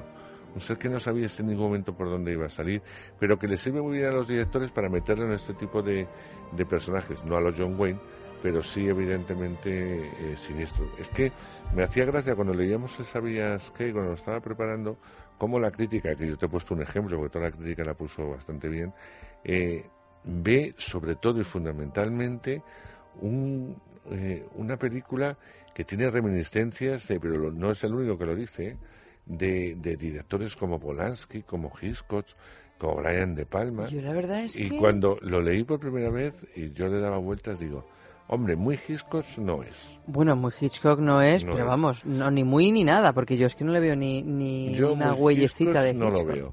Ahora, Brian De Palma sí, en cuanto a la parte morbosa. Es, mm, de Palma sabe filmar muy bien todas las Ajá. partes morbosas, como bien sabemos por su cine cuando habla, cuando toca este tipo de temas. Y luego de Polanski, eh, y hablo de películas muy concretas de Polanski, tiene ese aire de realidad e irrealidad. Es decir, por ejemplo, la secuencia en que él se va a París Sí. a ver a este personaje que no queremos hacer spoiler. Bueno, en realidad se va a hacer una cosa de Bueno, trabajo sí. oficialmente. pero va pero le apetece sobre todo aparte de conseguir un trabajo importante en un hotel un restaurante muy importante eh, lo que quiere es encontrar también a este hombre o sea tiene los dos Sí. motivos eh, personal y profesional Eh, la secuencia en la que se encuentra en un bar vamos se encuentran de busca en un bar eh, se hace como medio amigo y el otro llega tanto por la confidencialidad de sus cosas que se lo lleva a su apartamento para seguir hablando,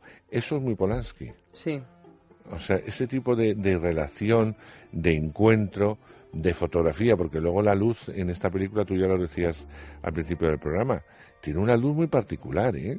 Sí, muy tiene oscura. una luz muy, muy oscura. Muy de thriller. Pero luego, sí, pero luego al tiempo de ser una luz de thriller o una luz negra y tal, eh, tiene esa cosa que tenían las películas de los 40 en las que se veía la cara, o sea, se veía como que eh, había un, foco, te partía y tal, y, te enseñaba, te partía el pelo y te enseñaba lo que era el rostro de los, eh, de los protagonistas. Y eso también es muy Polanski. Por eso te digo que a mí me, a mí en ese sentido es lo único que estoy de acuerdo. Ahora, en cuanto a temática, forma de hacer, etcétera, se nota que este hombre viene del corto eh, y fundamentalmente viene de, eh, evidentemente viene del mundo de la publicidad. Este hombre ha hecho publicidad sí o sí, porque hay momentos en que es muy publicitario. ¿Qué es lo que hay que agradecerle? Que no ha querido contarnos en una película todo lo que sabe. Mira, eso sobre todo y que teniendo en cuenta dure que es una ópera prima. Exacto. ¿Eh? O Estamos sea, ya en un punto en el que hay que agradecer ese Pero claro, tipo de cosas. que tú me, me decías al principio y no me acordaba porque yo mucho no me sonaba de nada. Digo, pues nada, debía hacer trabajos, como te he dicho al principio, correctos. Y no luego porque me acordaba con eh, lo que había escrito en Sabías que que evidentemente este era su debut en el cine. Sí, sí. Eso no se nota mucho porque sí tiene pulso. Él quiere hacer la Sí, película que ha hecho y se nota. No nos cuenta lo mucho que sabe filmar y dónde poner la cámara. Eh, le gustan sus actores, eso está claro que él ha elegido a estos dos actores. Le gusta la historia que está contando y sobre todo te la cuenta en el tiempo que tiene que durar la película. Hora y Fantástico. media. Eso, pero como bien dices, Porque a veces se es de agradecer. Bueno, la película tiene que durar dos horas, porque dure dos horas o lo que sea. Pero cuando tiene que durar hora y media, por favor, hora y media. No más. No más. Sí, y además está este riesgo del que hemos hablado muchísimo aquí, de las óperas primas de, De que yo que voy a contar... y voy a contar los antecedentes, los posteriores y tal, y la historia de su primo, Sí. porque la voy a meter aunque Y no del interese escritor del libro que tiene sobre la mesilla, Claro. y por qué se lo dejó de leer en la página 52 Ahí, y lo retomó ¿Y 10 por qué años toma después. ese- esa marca de whisky y no otra? Es como, quiero contarlo todo, porque es que yo me lo sé todo, me sé la guía de todos los personajes y quiero que el espectador las comparta conmigo. Claro, sí, o sea, arruinar el subtexto de esa manera en la que a veces Claro, eh, no, no, aquí ocurren no, las te da las explicaciones no justas a la historia que quiere contar. Sí, lo que pasa es que es verdad que yo creo que justamente tal vez para equilibrar eso, el personaje protagonista masculino se le ha quedado un poco desdibujado. Sí, pero yo te digo... Hay muchas omisiones que son que están muy bien, pero yo creo que no se le ha quedado desdi- desdibujado por las omisiones, sino porque yo realmente creo que está construido en función Está de un arquetipo de atormentado y Sí. los arquetipos no tienen carne. Claro, y de atormentado, como yo te he dicho eh, cuando hablábamos antes de la película, atormentado interiormente, es decir, porque exteriormente es un hombre frío. Tú no ves el tormento fuera, puedes verlo en sus ojos, porque es un actor que transmite mucho a través de la mirada. Puedes ver en tus ojos que no está bien, que eh, está agobiado y tal, pero ni en su pose, ni en su forma de andar, ni en las cosas que dice la gente que hay a su alrededor, ni en su trabajo diario, eh, está como vemos eh, en momentos Mm. como está ese personaje cuando ya no le queda más remedio que explotar normalmente frente a Lola. Por supuesto, frente a Lola, porque claro, hay determinadas cosas que Lola hace que él no tiene claro que se puedan hacer, o al menos que las pueda hacer su, su chica, ¿no? Y al final hay un momento en el que a mí me da la sensación, por eso me reconcilié un poquito, que hay una especie de toma de conciencia, ¿no? Sí. De qué significa ser a veces un psicópata. Porque ser un psicópata también es realizar o tener eh, actitudes que están absolutamente normalizadas, ¿no? Sí, sí, sí, totalmente. que, que vamos, que es que, hay así, cosas. Es así. Sí. Pero tú fíjate, me llama mucho la, la atención, ¿no? Eh, y, y- y la verdad es que terminas de ver la peli y, te fijas, o sea, en eso, pues yo te digo que es un actor muy especial. Tú terminas de ver la peli, analizas la peli, te, te, te sumas en la historia, te gusta más o menos, bueno, pues se ve bien, no sé qué y tal. Pero tienes secuencias completas en la cabeza por él, por su interpretación. O sea, yo la secuencia del encuentro en el bar con este hombre la tengo fijada, como lo que hace, lo que no hace, que no son cosas que me fije demasiado, ¿no? Esa secuencia. La secuencia en que la deja por primera vez, cómo la mira, cómo la deja. Mm. A mí me- se me queda, pero Mm. se me queda no porque sea la mejor secuencia, ojo, sino por la forma de hacer de este buen señor. Incluso cuando está cocinando. Sí, hay algo Te puedo repetir algunos de los platos que hace. Sí, sí, es verdad. Tienes Es un razón. tipo magnético y me Hay uno- pasaba con Bruma Campayar. O sea, me puedo acordar de algún, de- porque hace tiempo que la vimos, de cosas o nombres, de toda la serie genérica, sí. Pero me acuerdo de secuencias completas con él.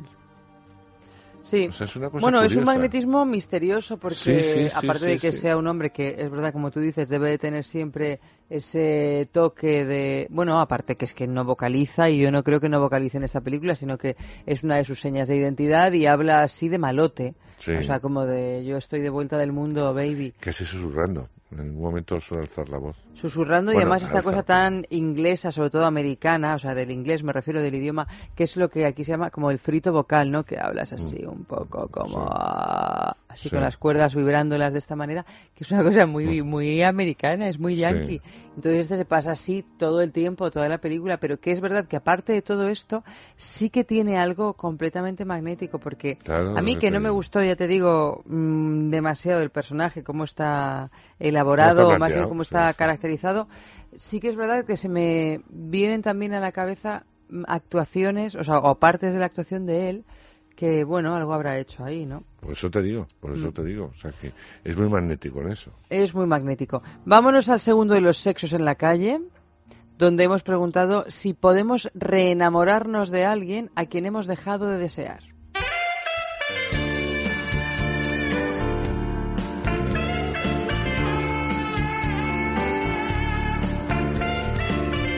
sí que podemos reenamorarnos de, esa persona que, que dejamos de desear y con el tiempo podemos volver a amarla.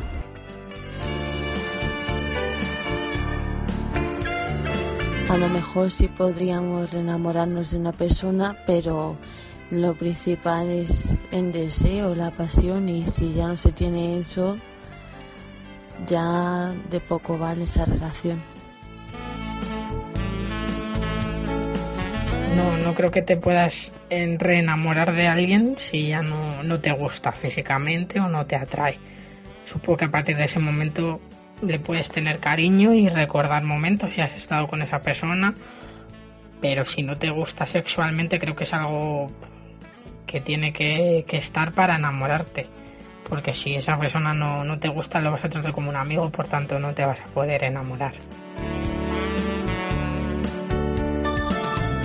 No, yo creo que no. No es posible.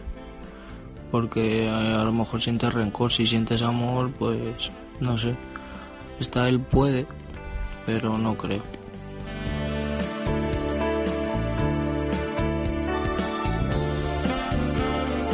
Y nos vamos ya de la calle al balneario, a esas aguas minero-medicinales del balneario de la Ermida, que podéis iros ahí a pasar al norte, que hará mucha mejor, mu- mucho menos calor, ¿no? Que hace aquí en el centro peninsular.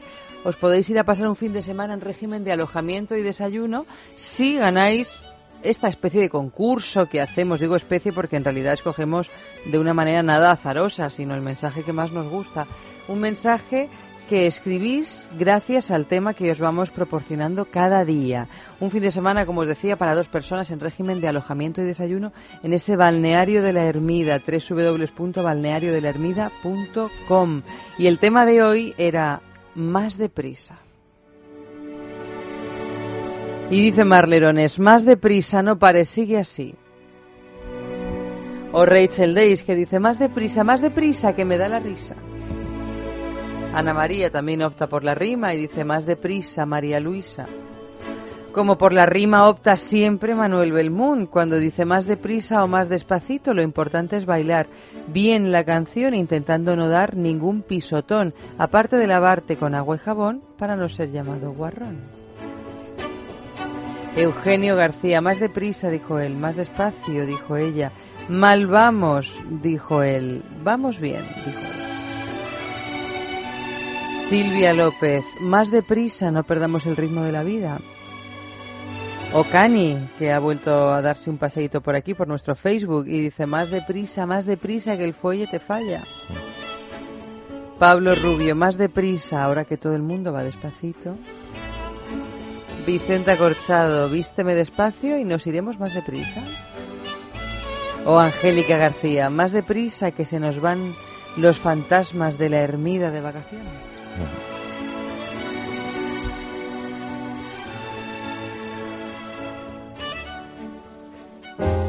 I fall in love too easily. I fall in love too fast. I fall in love too terribly hard. For love to ever last. My heart should be well schooled. Cause I've been fooled in the past. But still I fall in love so I fall in love too fast.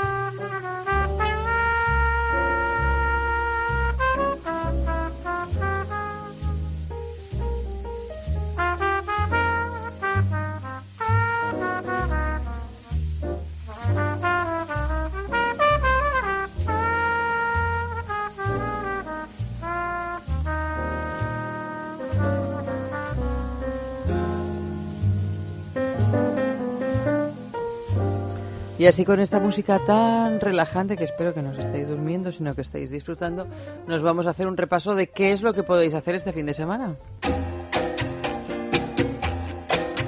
Por ejemplo, el lunes 24 es el Día Internacional del BDSM, motivo por el cual la pastelería BDSM de Madrid celebrará este sábado una fiesta especial donde no faltarán juegos, perversiones, fantasías y buena compañía.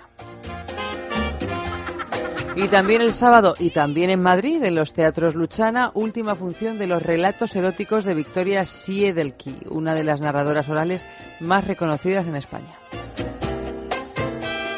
Y luego ya finalmente os recordamos que en el Teatro Tivoli de Barcelona, Alaska y Mario se unen a Viviana Fernández y a Manuel Bandera en la exitosa comedia musical El amor está en el aire, que la podréis ver todos los fines de semana, de viernes a domingo, hasta el 3 de diciembre.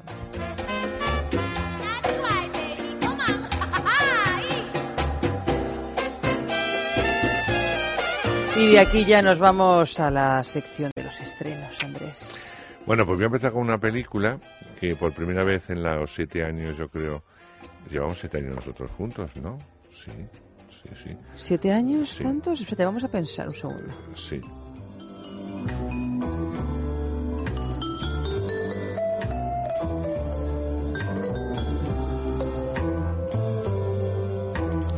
Siete años llevamos, pues puede ser. Es que yo tengo siempre, le digo tengo que echar la cuenta atrás, porque entre que suelen Yo es ser un año, un ocho año. años, nueve temporadas, o sea, ocho años, siete temporadas. Exacto. Creo que vamos nueve Siete- años, Sí, ocho nueve, temporadas. ocho temporadas, pues yo, Sí, yo sí. una menos, siete, Uno menos, ocho temporadas. Bueno, a lo que voy. Quiero decirte que es la primera vez que cuando se recomendado algo de cine, mm, digo que es una obra maestra y que mi calificación sería de un 10. Es la primera vez que lo digo. Eh, ¿Ah, sí? este, sí, con vosotras sí. Pero Sí, Andrés, Dios mío, ¿y cuál es? A ti no es que te interesará, pero yo... Pues si es eh, una obra maestra y tu es calificación una obra es un 10. maestra, es una obra maestra. Pues, eh, es una obra maestra del género. Estoy hablando de una película bélica como es Dunkerque, pero a mí me, bueno, a mí y a todos los que la vimos, nos ha dejado eh, totalmente es fascinados. Christopher Nolan. Ah. Christopher Nolan es un director eh, muy particular.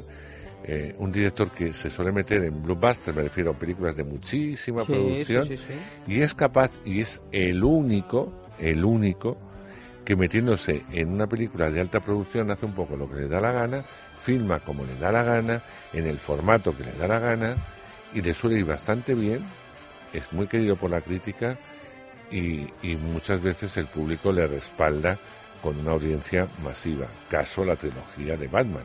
Los mejores es Batman. verdad que era de los, Nolan. los mejores Batman los ha hecho él. eh. Pero independientemente luego hemos tenido Interestelar, hemos tenido otro, otro tipo de películas de mucho presupuesto que le dan eh, un sello muy característico a Christopher Nolan.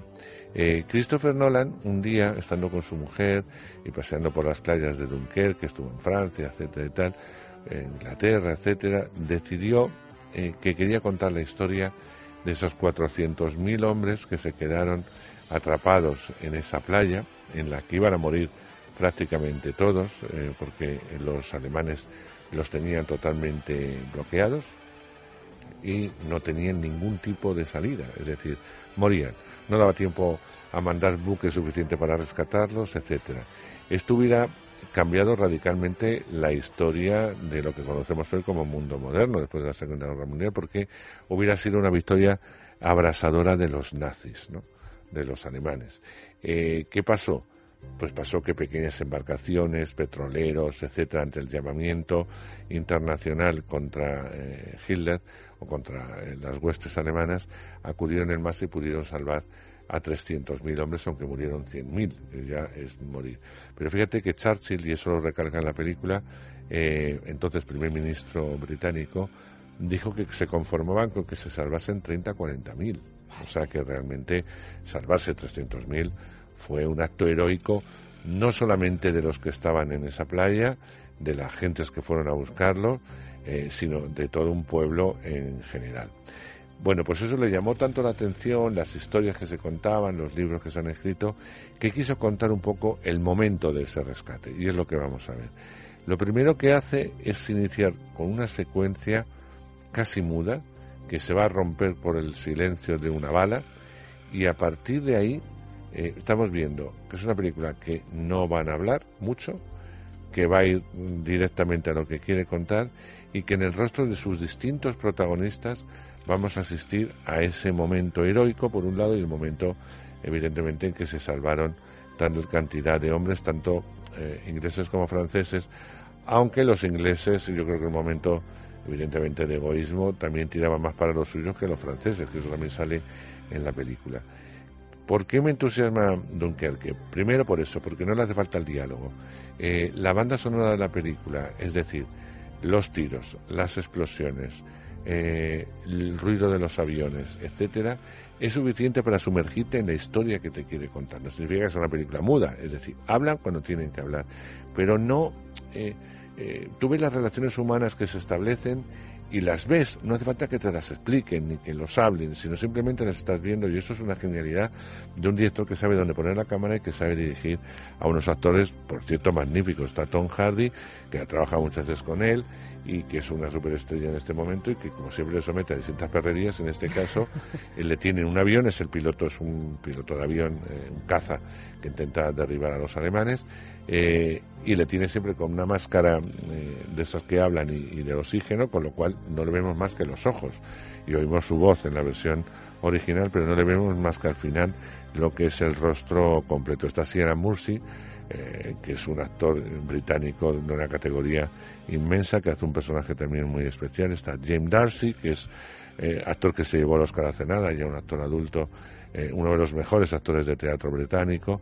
Está Mark Ryland, está Kenneth Branagh haciendo... Ah, Kenneth Branagh también Sí, lo tenemos ahí. está Kenneth Branagh haciendo un alto mando y allí, eh, apoyando a las tropas e intentando solucionar el caos, evidentemente, al que sometían. No tenían donde esconderse, estamos hablando de una playa, o sea, eran como mosquitas. Eh, tiraban bombas, tiros y morían. Es que no había, no había más, no había ningún sitio eh, estratégico.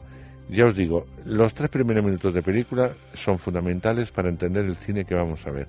Y a partir de ahí no te defrauda en ningún momento. Yo no soy amante del cine bélico, pero sí tengo que decir que esta película me impresiona y me entusiasma. Y al, y al contrario que me pasa con el cine de Spielberg, es con esa, para mí, sobrevolada, sobrevalorada eh, Salvar a Soldado Ryan. ¿Por qué? Pues porque Salvar a Soldado Ryan es una película muy efectista, es decir, donde las emociones, donde el pobre soldado Pero también es en que yo, yo te tengo En que la guerra- en la que guerra no de Vietnam, en la guerra de ah, vale, Vietnam. era Vietnam. sí, no la a mí Spielberg me da un poquito de en, pereza. en este tipo de, de- Un poquito bastante. muy- que la cámara la mete por donde que tú vas por donde la bala que la sangre sale a cámara lenta eh, que Bueno, ves el sí, sufrimiento estas, esta- eh, estas cosas sí, tan, bien técnicas, hechas y tan eh, técnicas de los que va como a que cámara sí. lenta que las Pero luego- emociones que tengas que llorar con los soldados porque se mueren no no. esto no le interesa a él. O sea tú te vas a emocionar o no con la peli no porque tengas más o menos empatía con los personajes, o sea, tú vas a seguir a una serie de personajes eh, en tierra, mar y aire, eh, que es lo que realmente pasó en, Dun- en Dunkerque. A través de un chaval muy joven vamos a entrar en cómo él quiere volver a Inglaterra como sea y va a hacer lo imposible para meterse en uno de esos barcos.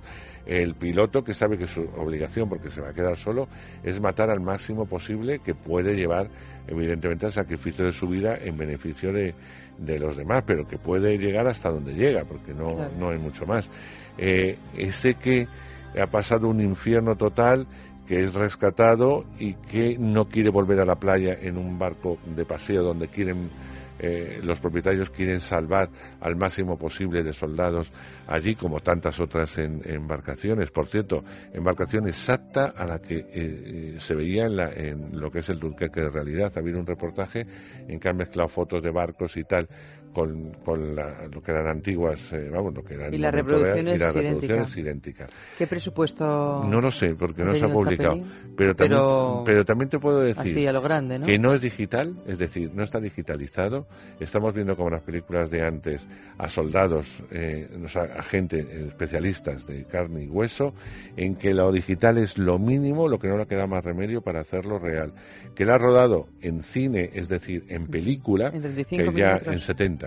Eh, 70. entonces, es una pena que en España en 70 no se pueda ver en ningún sitio más que en Barcelona, que hay un sitio donde hay que verla sí o sí, donde yo haría cola, que es el IMAX, porque está pensada, está rodada para 70 milímetros e IMAX, que es un sistema de proyección espectacular. ¿Y el IMAX Madrid? ¿Qué ha? Entonces, en. IMAX, en IMAX Madrid se va a poder ver, eh, porque se va a poder ver y en otros sitios, pero no en 70 milímetros, sino en digital. O sea, está La la, han copia en digital, pero bueno, merece la pena verla en esas pantallas. Es la única recomendación que os quiero decir.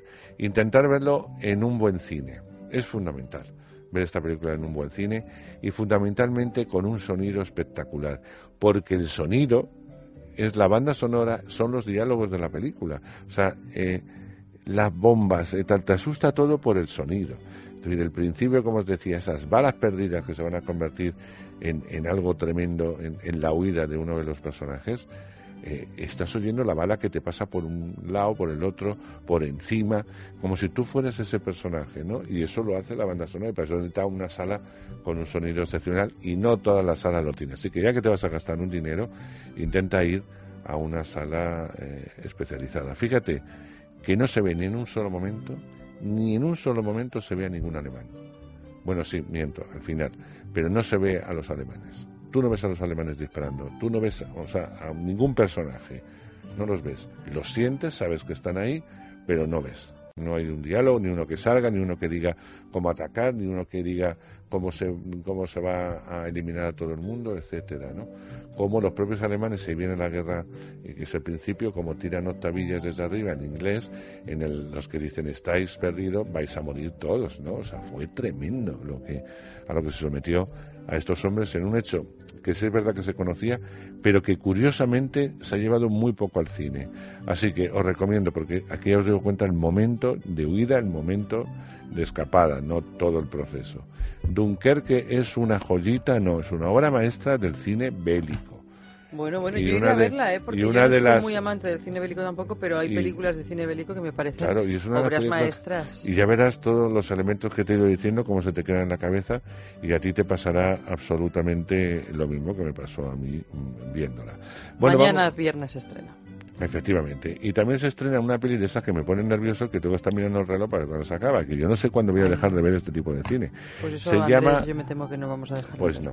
Se llama 47 metros. Asistimos a la historia de dos chicas estupendas, maravillosas, jiji, jaja, que se van de vacaciones a un sitio exótico, maravilloso, todo estupendo. 47 metros. ¿Es española? No, no, no, no, es americana. Ah, también. Entonces, eh, bueno, pues hay un momento en que les proponen eh, hacer, que esto existe en la realidad, sumergirse en unas profundas aguas, en donde está todo plagado de tiburones blancos, pero no te van a atacar porque estás en la jaula, eh, no hay ningún tipo de peligro, puedes hacerles fotos y, los puedes ver de cerca, como tú sabes, el, el tiburón blanco es uno de los más depredadores eh, dentro de Sí, los sí, tiburones sí. que existen y, y evidentemente le encanta la carne humana. Bueno, pues claro, no hay películas y no hay, no hay riesgo. Cuando las meten en el agua, están ellas jijiji y tal, tienen un tiempo determinado, claro está, pues las van a sacar en ese tiempo, pues mira por dónde eh, se rompe el cable de sujeción, la jaula se cae abajo, eh, a 47 metros, por eso se llama 47 metros la peli, y hay que salir de ahí. ¿Cómo se sale de ahí y si encima no tienen aire, todo rodeado de tiburones y, y no te pueden echar una mano desde arriba de momento para enganchar la jaula? Estás a 47 metros. Ay, eh, por Dios. y tienes el tiempo que tienes de respiración artificial. En fin, imagínate eh, todo ese proceso. Además, a mí el agua, eh, toda la parte esta de, de a mí me, me produce mucho, A mucha mí, fobia. fíjate, es una cosa que Me también me, me- A mí no me da miedo el agua, pero sí que es verdad que morir en el agua y todo lo que conlleva me angustia tanto que cuando voy en un avión estoy deseando que pasemos el océano para que si nos caigamos, nos caigamos en plena montaña o tierra y que salgamos ardiendo así, ipso facto. O sea, que no haya que Eh, estar ahí. Sí, en este. O sea, que yo no sé, esa película igual me asalto, la de 47. Eh, no, 37 ya te digo que tienes aquel. Vamos con una película de estas british que, que a veces los británicos hacen también y que están- estamos acostumbrados a verlos en series de televisión que nos apasiona a todos, tipo Abbey, ¿no? Por poner un Mm. ejemplo. Bueno, esta se llama El último virrey de la India. Ah, bueno, mira, esta es una especie de segunda parte de El último rey de Escocia. Eh, No, no, no, no, no. Pero, pero está muy bien, está muy bien contada y luego ellos están magníficos. Eh, los protagonistas son Gillian Anderson, ya sabéis, la famosa agente Scully de Expediente X, Ah. pero que Gillian es una actriz estupenda, aparte de esto. Está también eh, un actor como Simon Callow, que es un actor maravilloso y que si habéis visto la serie Abbey, es el propietario de la casa, que es un actor de estos británicos de teatro de toda la vida y tal. Bueno, pues en la vida a Lord eh, Mountbatten, que es el bisnieto de la fue bisnieto de la reina Victoria y fue el último virrey en la India. Ya sabes que la India durante 300 años, yo creo que fueron 300 años, no sé si fueron 300 años, sí, 300 años. Fue colonia eh, inglesa. fue, colo- fue Británica. colonia británica y tal. Y a ellos les deben por lo menos la, toda la parte ferroviaria, eso sí que hay que decírselo, porque si no se la India se tendría... Otra cosa es que luego ya la hayan mantenido, pero la, eh, el, el hacer posible que los trenes llegasen a todos los rincones de la India ya fue un logro. Bueno, a lo que voy.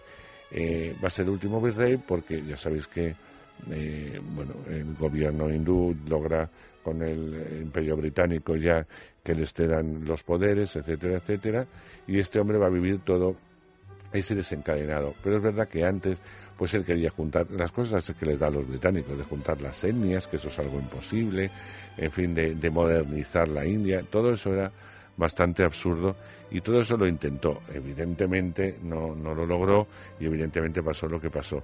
Pero vamos a asistir a esa parte histórica muy bien contada, la soberbia de este hombre, porque era un hombre bastante soberbio. Y por otro lado vamos a asistir a una historia de amor de dos de los, eh, de los sirvientes, porque hay que decirlo así, que estaban eh, en el palacio donde vivía el, el virrey y que son de distintas etnias, tanto el hombre como la mujer. Con lo cual es curioso ver cómo ellos se tratan por un lado, cómo ellos vienen a los otros que no tienen ni idea y realmente cómo eran eh, estos aristócratas, porque no se puede decir de otra forma, eh, poco estrategas para mi gusto, pero tan especiales como fue este Lord Mountbatten, que bueno, fue el último virrey. Con lo cual son estas series, de estas series, de estas pelis british que se ven muy bien, porque como sabes que está muy bien ambientada, está muy bien interpretada, pues te puede gustar más o menos el guion, pero la sigues estupendamente. Porque tiene una calidad eh, que les hace especial, les hace distintos. sí. ¿eh? Sí, Y yo creo que eso es indiscutible y sobre todo de la escuela interpretativa británica, pues Bueno. es que qué vamos a decir de eso, ¿no? o sea, es- sea, ya podríamos parecernos bastante Son más dioses, a nivel son actores y dioses. actrices a ellos. pero porque- y los americanos Sí, y, sí. y los y franceses, o sea, como los Sí, british. pero los franceses son distintos, ¿no? Sí, pero la- es que son, son geniales. Pero yo, es que son capaces todo- de hacer de un pordiosero, darse la vuelta y ser eh, el rey de Inglaterra. No, no, no, son, son O sea, fantásticos. son- y si no, y cuando los ves en el teatro, el con teatro estos ya. montajes que hacen, ya no solo de Shakespeare, con ese conocimiento que tienen, No, de obviamente, de la obra de obra, Shakespeare. aunque sea una obra de Henry Miller, o sea, me da igual, es decir, eh, que son perfectos. Sí, sí, sí, sí, son fantásticos. Y en el cine luego dan los resultados que dan, eh, también es cierto. No sé si nos da tiempo a algo más. Sí, bueno, muy nos rápido. da tiempo sí. rápidamente a uno Pues vamos a una película que se llama Una noche fuera de control y que son de estas películas veraniegas que gustan sobre todo a las chicas. ¿Por qué? Porque muchas de vosotras, no te digo tú, pero muchas de vosotras dicen eso de ay, qué pereza, quiero ver una cosa así divertida, que no me complique la vida. ¿Tú sabes de algo? Porque yo estoy harto de esa frase, por eso os repito eh, textualmente. Bueno, Eso los chicos no te lo dicen. no, no. Entonces, esta es una Los película... chicos siempre están preparados para la Una densidad y película la que a los chicos les va a gustar porque aparecen señoras muy potentes, como Scarlett Johansson, que es una de las Ay, madre, ya he visto el cartel. eh, que se llama Una noche fuera de control. Sí, sí. Entonces, ¿de qué va esto? Scarlett Johansson, que ahora ya no se quita el corte de pelo ese, que por cierto yo diría que la favorece bastante poco, pero Mira, bueno. la- pero la da por ahí, la da por ¿Le ha ahí. gustado? Yo Eh, siempre pienso que deben de es que ser... estas son muy especiales. Bueno, lo que voy rápidamente. Son cinco amigas de la universidad, se van a juntar, una de ellas las junta a todas para vivir una noche de juerga. Aquí no hay despedidas ni nada, para vivir una noche de juerga. Evidentemente, cada una tiene su aquel. Aparte de Scarlett Johansson, el resto del reparto son cómicas muy conocidas en distintos programas de la televisión norteamericana, con eh, algunas que salen del Natural Life y o un montón de, de series y, y de gente importante. Bueno, el caso es que estas cinco tienen una vida privada un tanto complicada. No se van a contar nada, todo va estupendo, todo es maravilloso y van a divertirse, a correrse una juerga de estas Claro de sí. espanto. Bueno, pues en una de estas que ya han bebido más de lo suyo, matan accidentalmente al stripper que tienen. Se lo cargan y, y no saben qué hacer con el stripper. A partir de aquí organizan Empieza un cirio, la noche fuera de control. pero exactamente un cirio de muchísimo cuidado donde el gas grueso y evidentemente el gas absurdo hace que te termines riendo de las cosas más dispares que, ¿por qué no?, podrían suceder si te ocurriese algo tan absurdo como matar a un stripper accidentalmente. O sea Vale. que se ve bien. Bueno, Andrés, pues nada, aquí lo dejamos. Y la semana que viene finalizamos el mes de julio. Finalizamos el mes de julio, pero bueno, En no os agosto- preocupéis, que seguimos en, En agosto mi espacio cambia de horario, ¿eh? Sí, Pero ya lo sí. decimos la, la semana que Sí, viene. sí, bueno, ya vamos diciendo que en agosto va a haber sorpresitas de cambio de horario, básicamente que tendremos los mejores momentos de la sextulia de lunes a jueves de 2 a 3 y que por supuesto es sexo de cine, pasa de 12 y media a 2. Muy buen fin de semana, Andrés. Igualmente, hija. Y a disfrutar del cine.